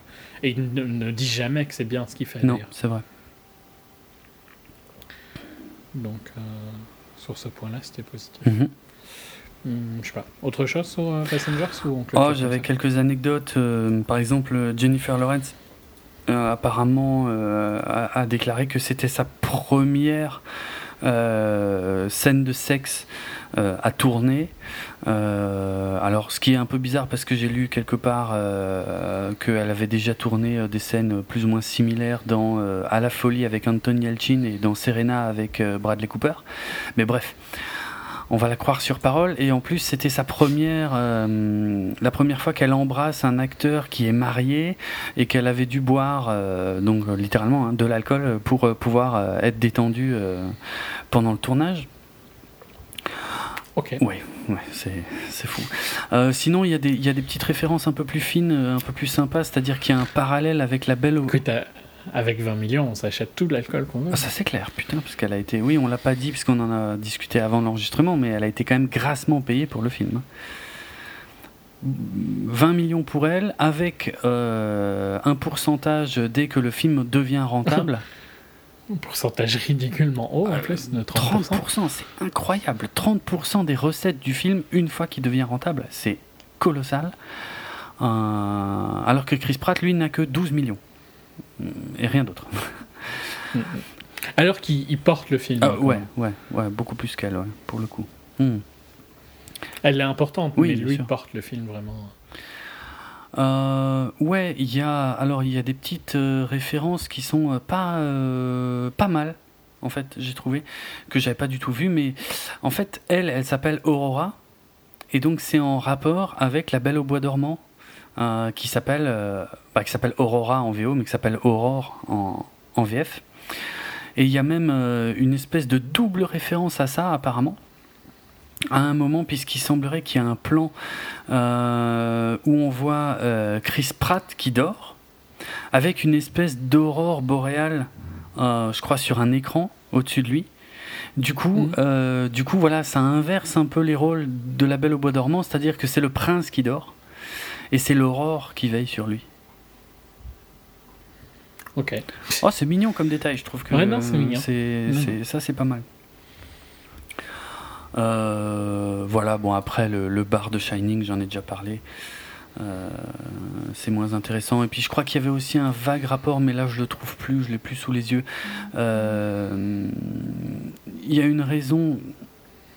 Ah oui, voilà, c'est ça. Le vaisseau s'appelle Avalon. Or, Avalon, dans, le, la, dans la légende arthurienne, c'est l'endroit où le roi Arthur en fait récupère de, de ses blessures. Et euh, le barman s'appelle Arthur. Ok. Voilà. Petite référence pop culture cachée dans le film, assez sympa pour le coup, par contre. mais mm. c'est tout. Mm. c'est tout ce que j'ai. Non, non, mais c'est bien. Euh, ok. Je, je, dirais pas que je le conseille, tu vois, parce que c'est quand même pas assez bon, c'est pas assez intéressant, mais j'ai vraiment pas passé un mauvais moment en allant le voir. Peut-être que c'est parce que justement, on m'avait dit que c'était à, tel point pourri. Mhm. Mhm. Alors que moi, au début du film, euh, finalement, euh, euh, j'étais comment J'étais assez content. En fait, le, bon alors, encore une fois, je l'ai déjà dit, hein, mais ça, plagie plein de trucs parce que le début du film, c'est clairement Alien. Euh, parce que on va explorer le vaisseau vide jusqu'au réveil et tout machin. Donc on passe un petit moment exactement comme au début d'Alien, avant le, réveil de, la première personne. Mais c'était tellement beau et tellement classe euh, que, que, vraiment je me disais putain en fait ça va il y a quand même un, peu de talent derrière le film en fait ça pourrait être pas mal et puis même au début quand on suit euh, Chris Pratt tout seul je me disais ok ça peut ça peut être sympa mais la direction prise ensuite, et puis surtout l'énorme déséquilibre qui arrive à la fin, euh, pour moi, euh, ruine euh, tout l'intérêt du truc. Donc, à la fin, c'est non. Ok, on clôture là pour ce HS. Vous pouvez retrouver nos autres épisodes de 24 FPS sur notre site www.bipod.be, sur notre hébergeur audio djpod.com slash 24 FPS. Sur les réseaux sociaux, notre page Facebook 24fps podcast, sur Twitter 24fps podcast. Et vous pouvez bien sûr retrouver le podcast sur iTunes et sur vos programmes de téléchargement de podcasts favoris. Vous pouvez nous laisser des notes et des commentaires un peu partout à tous ces endroits-là. En ce qui nous concerne, nous, vous pouvez nous contacter. Moi, sur Twitter, c'est atraitz, Et moi, c'est @dravenardrock, D-R-A-V-E-N-A-R-D-R-O-K. On va finir euh, en chanson. Alors tu vas voir, j'ai été chercher super loin. Hein. On va finir avec The Passenger d'Iggy Pop.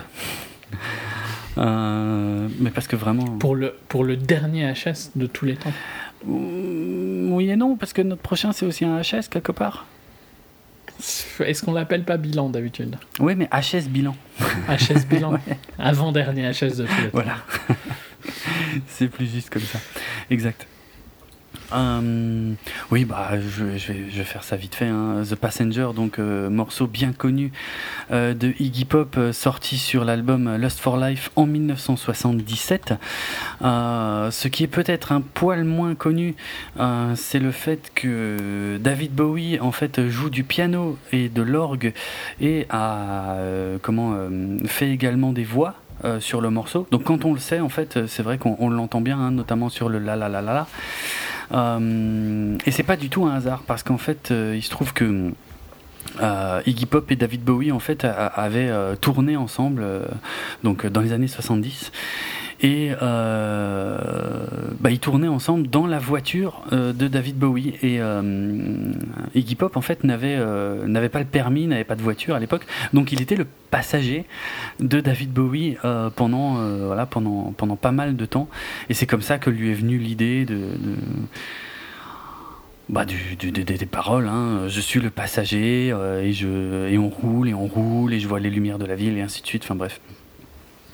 Euh, après, il y a une autre thématique euh, un peu euh, plus sur l'esprit punk qui se dégage de l'ensemble des paroles, mais, mais le, en tout cas, le, le, concept de base vient de là et le, le, riff de guitare, enfin la rythmique très connue, donc vient du, du guitariste Ricky Gardiner à qui euh, bah, beaucoup de guitaristes débutants euh, doivent le fait d'avoir pu impressionner des gens, puisque c'est un morceau qui est assez facile à apprendre. Hein. Il y a littéralement euh, quatre accords. avec une pause entre chaque quatre accords, donc c'est voilà. Je crois que je l'ai joué il y a très très longtemps, je m'en souviens plus, mais bref. Donc voilà, The Passenger d'Iggy Pop 1977 et à très vite pour notre bilan final de l'année 2016. Ciao tout le monde. Salut.